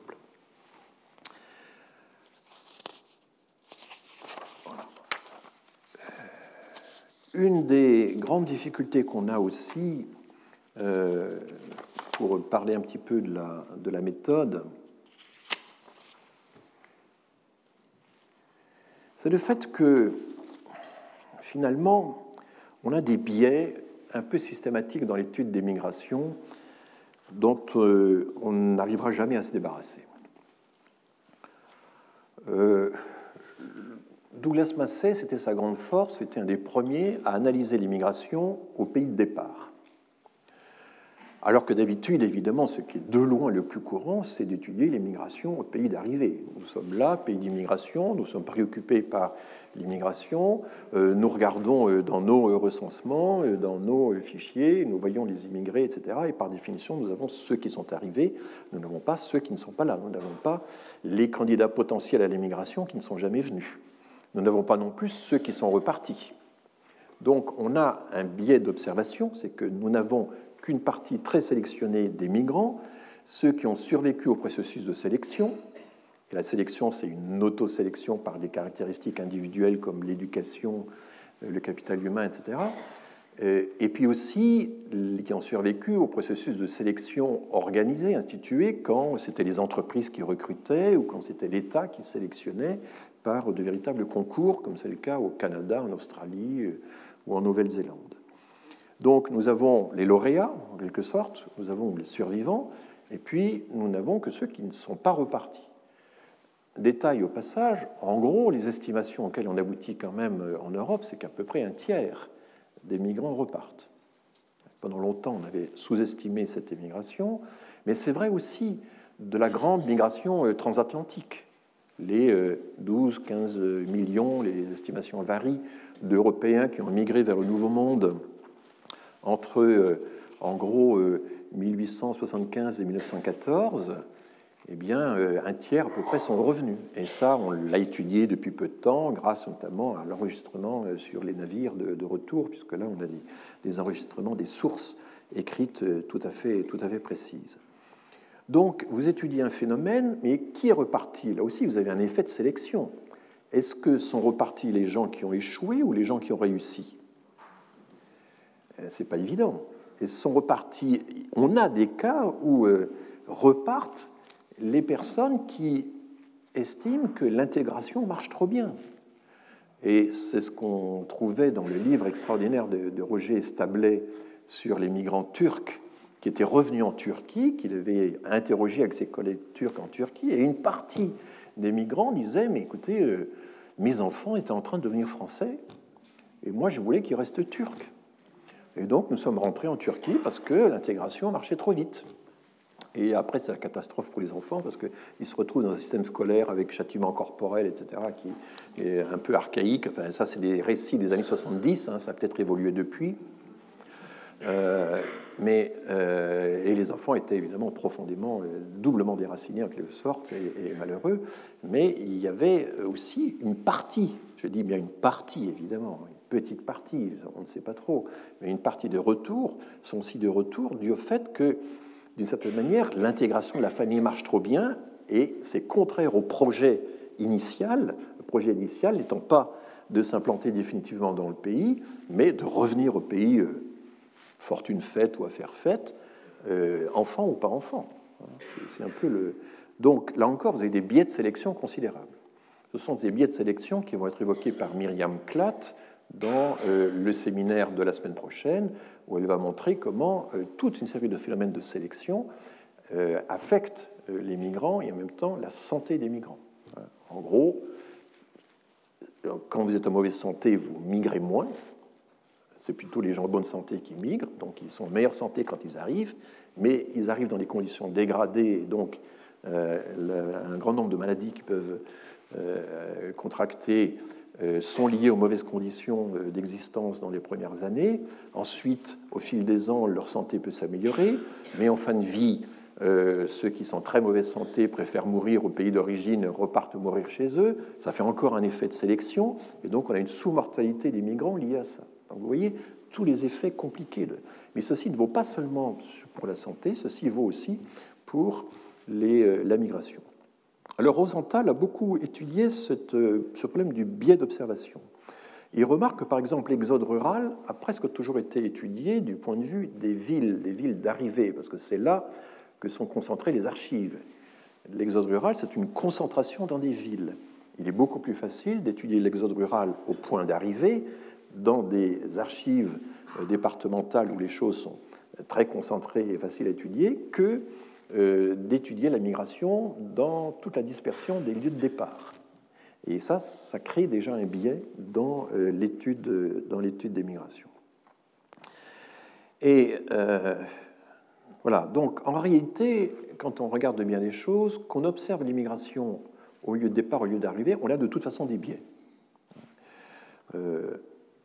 on peut, si vous êtes dans le pays de destination, et que vous étudiez, vous interrogez les gens sur pour quelles raisons êtes-vous venu ici? Quelles sont les raisons qui ont poussé à migrer euh, voilà. Bah, le problème, c'est que vous n'interrogez pas euh, les gens qui avaient des raisons de ne pas migrer. Euh, vous étudiez finalement les facteurs qui poussent à migrer plutôt qu'à ne pas migrer. Et vous ne pouvez pas comparer leur situation avec les non-migrants puisqu'ils ne sont pas là. Mais c'est un biais absolument général en sciences sociales. Vous étudiez une association, si vous avez accès au fichier des adhérents, vous êtes content, vous dites ben, je vais étudier les adhérents, je vais raconter euh, tout ce qui se passe chez les adhérents, je vais les interroger, etc. Mais ce qui est intéressant, c'est le rapport entre les non-adhérents et les adhérents.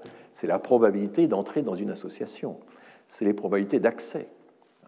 Et étudier les probabilités d'accès, ça veut dire qu'il ne faut pas seulement étudier une association de l'intérieur, il faut étudier les non-adhérents. Ou en tout cas, il faut rapporter les caractéristiques des adhérents aux caractéristiques des non-adhérents. Voilà. si vous étudiez le choix du conjoint, par exemple, en vous limitant aux personnes qui vivent actuellement au couple, ce que j'ai fait, je suis coupable d'avoir fait ça avec mon collègue Michel Boson dans le passé. Ben, c'est formidable, vous apprenez beaucoup de choses sur le processus de la rencontre, de l'appariement. Vous demandez aux gens comment ils sont rencontrés. Oh, tout à fait par hasard. Bon. Mais euh, vous manquez la partie de la population qui n'a pas réussi à vivre en couple ou qui a renoncé à le faire et qui était pourtant en compétition sur le marché matrimonial, si j'ose dire. Et donc, pour être complète, une étude sur le mariage, sur l'accès à la cohabitation durable, devrait inclure les célibataires. Et même chose pour l'étude du monde associatif, même chose pour tous les phénomènes qui consistent à avoir accès à quelque chose de relativement euh, rare ou convoité, ou en tout cas qui, qui ne va pas de soi pour tout le monde. Voilà, je ne vais pas vous ennuyer davantage avec ces problèmes de, de méthode. Toute recherche qui étudie un processus euh, sélectif de mobilité, un processus d'accès sélectif à un statut ou à un bien, dont la migration internationale n'est qu'un exemple, souffre forcément de tels biais qu'on se place au départ, au départ du processus, ou qu'on se place au terme du processus, donc qu'on inclut les candidats potentiels ou les non-candidats, ou qu'on se limite aux lauréats. Ça, c'est toujours le, même problème. Et donc, euh, nous voyons chez nous les immigrés, qui sont une minorité très sélectionnée, mais ça n'est pas l'ensemble de la migration. Il me reste maintenant quelques minutes pour évoquer rapidement une question d'actualité. Je vous ai promis que je le ferai de temps en temps, et je vais le faire avec ce schéma. C'est un schéma dont je vous ai déjà donné euh, d'autres formes, il n'est pas nouveau, mais je pense qu'il est toujours important de se le mettre en tête c'est euh, le nombre annuel moyen de décisions positives en faveur du demandeur d'asile. Pourquoi je vous parle de ça et pourquoi j'invoque? Ben, C'est parce que nous sommes un moment dans une étape assez curieuse. L'OFPRA, l'Office français des réfugiés et des apatrides, n'a plus de direction. Son directeur, Pascal Brice, euh, n'a pas été renouvelé, contrairement à ses voeux, et donc on attend la nomination du prochain directeur de l'OFPRA. Et d'après tout ce que je lis dans la presse, on reproche au directeur de l'OFPRA euh, un certain nombre de choses, semble-t-il, et en particulier d'avoir euh, euh, finalement créé des appels d'air en faveur de la demande d'asile. Et on lui reproche aussi un contraste entre les chiffres allemands et les chiffres français, puisque la demande d'asile en Allemagne a beaucoup baissé depuis deux ans, alors qu'en France, elle continue d'augmenter. Je n'ai pas la courbe ici des deux, je l'ai dessinée, j'aurais dû vous la porter. Enfin, c'est un peu comme si on disait, euh, c'est terrible, nous sommes obligés de gravir les pentes du Morvan, tandis que l'Allemagne, elle, est en train de descendre à mi-chemin du Mont Blanc. Hein.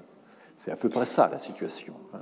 L'Allemagne, je rappelle que l'Allemagne a reçu dix fois plus de demandes que, euh, a reçu cinq fois plus de demandes que la France, et en a, a donné des décisions positives à dix fois plus que nous, proportionnellement à la population. Donc, euh, si nous avons un peu plus de demandes d'asile chaque année, c'est en partie parce que nous recevons les demandes euh, non acceptées par les Allemands. Et si on s'était concerté à l'avance, si on avait un petit peu réparti mieux la tâche d'accueil de la demande d'asile entre les deux pays, on n'en serait pas, trois ans après, à accueillir les déboutés du droit d'asile allemand. C'est un peu ça la situation nous sommes. Donc la comparaison avec l'Allemagne est totalement boiteuse. L'Allemagne, même si le nombre des demandeurs d'asile euh, baisse en ce moment fortement en 2018 par rapport à 2017, euh, c'est des hauteurs, c'est à des hauteurs très très supérieures à celles qui se passent chez nous. Et je rappelle ici également donc ce bilan que je vous ai déjà présenté un peu sous une autre forme, Qu'est-ce que c'est? Eh bien, Combien de migrants par million d'habitants, combien de demandeurs d'asile par million d'habitants avons-nous accepté d'accueillir, c'est-à-dire en leur conférant, en leur octroyant un statut soit de euh, euh, réfugiés au titre de la Convention de Genève, soit de bénéficiaires d'une protection subsidiaire. protection subsidiaire, c'est une protection qui est euh, moins durable que la protection de Genève, qui en principe est à vie et je rassemble les décisions en première instance et les décisions en deuxième instance, parce que ce ne sont pas physiquement euh, les mêmes personnes année après année. Et donc, je vous donne ici le nombre moyen par année, ce sont des données que je vous ai déjà présentées, un peu sous une autre forme. La Suède a accueilli en 2015, 2016, 2017, c'est une moyenne des trois années, a accueilli 4000, a donné statut de, de, accordé une décision positive, rendu une décision positive d'accueil, je vais y arriver, euh, à 4600 euh, en gros euh, demandeurs d'asile pour un million d'habitants. L'Allemagne est à 3700, l'Autriche à 3000, etc. Les deux barres roses, c'est Malte et Chypre, qui sont les petites îles d'État qui sont exposées en première ligne et qui sont obligées par le règlement de Dublin de respecter mieux que d'autres pays ses obligations en matière d'asile, et donc les traite sérieusement. Et puis, il y a toute série de pays, Norvège, Luxembourg, Danemark, etc. La moyenne européenne est en noir, 1000 sur les trois années en moyenne. Donc, chaque année, 1000 demandeurs d'asile ont reçu une protection de la part d'un pays de l'Union européenne. Et la France correspond à la flèche. Donc, nous, c'est aux alentours de 500, 510, disons, par rapport à 1000. Donc, nous sommes à la moitié la moyenne européenne. Et ensuite, j'ai représenté en beige tous les pays euh, anciennement communistes, les pays de l'Est, qui, eux, n'accueillent quasiment personne. Euh, c'est euh, un chiffre qui tient compte finalement d'une capacité d'accueil liée à la population du pays. Il y a une autre façon de le corriger, c'est de dire, bon d'accord, mais les pays les plus riches, c'est normal qu'ils reçoivent plus de monde. Hein, vous voyez, ce sont des données que je vous ai déjà présentées. Mais j'insiste là-dessus parce que je pense que ces données sont fondamentales pour essayer de savoir ce qui s'est passé avec, avec l'OFPRA. Nous n'avons pas été envahis Hein, par euh, un flot de demandeurs d'asile euh, qui serait impossible à gérer. Et même si l'on tient compte de la correction des écarts de PIB, même si on tient compte du fait que la Suède, l'Allemagne, l'Autriche, la Norvège sont des pays riches, et que vu leur richesse, ils n'ont pas accueilli tant de monde que ça, malgré tout, eh bien, ça reste quand même, ce sont les barres orange, ça reste quand même à des niveaux très très élevés. Les 4000 euh, 600 euh, personnes accueillies par les Suédois en moyenne euh, redescendent à 3000. Euh, les 3017 personnes accueillies en Autriche redescendent à 2000 et quelques. Mais la France ne bouge pas et elle reste à peu près au même rang, au 13e rang plutôt qu'au 17e rang. Pourquoi? Parce que notre PIB est à peine supérieur au PIB, de, le PIB par tête, à peine supérieur au PIB de la moyenne européenne. Et donc, vu que nous avons un petit surcroît de richesse par rapport au reste de l'Europe, nous faisons encore moins bien que euh, sans tenir compte de cette correction. Voilà un petit peu le tableau européen. Alors, il se trouve que l'Italie est proche de nous.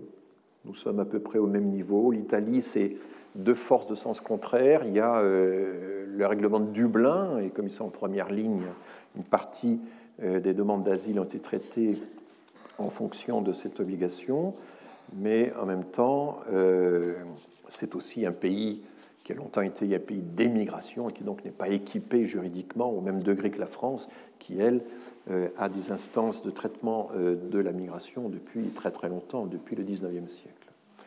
Voilà un peu le tableau, et je pense que c'est en regardant, considérant ce genre de données, qu'on devrait un petit peu réfléchir à la façon dont on évalue le travail accompli par l'OFPRA ces dernières années. Merci pour votre attention. Retrouvez tous les contenus du Collège de France sur www.colège-2-france.fr.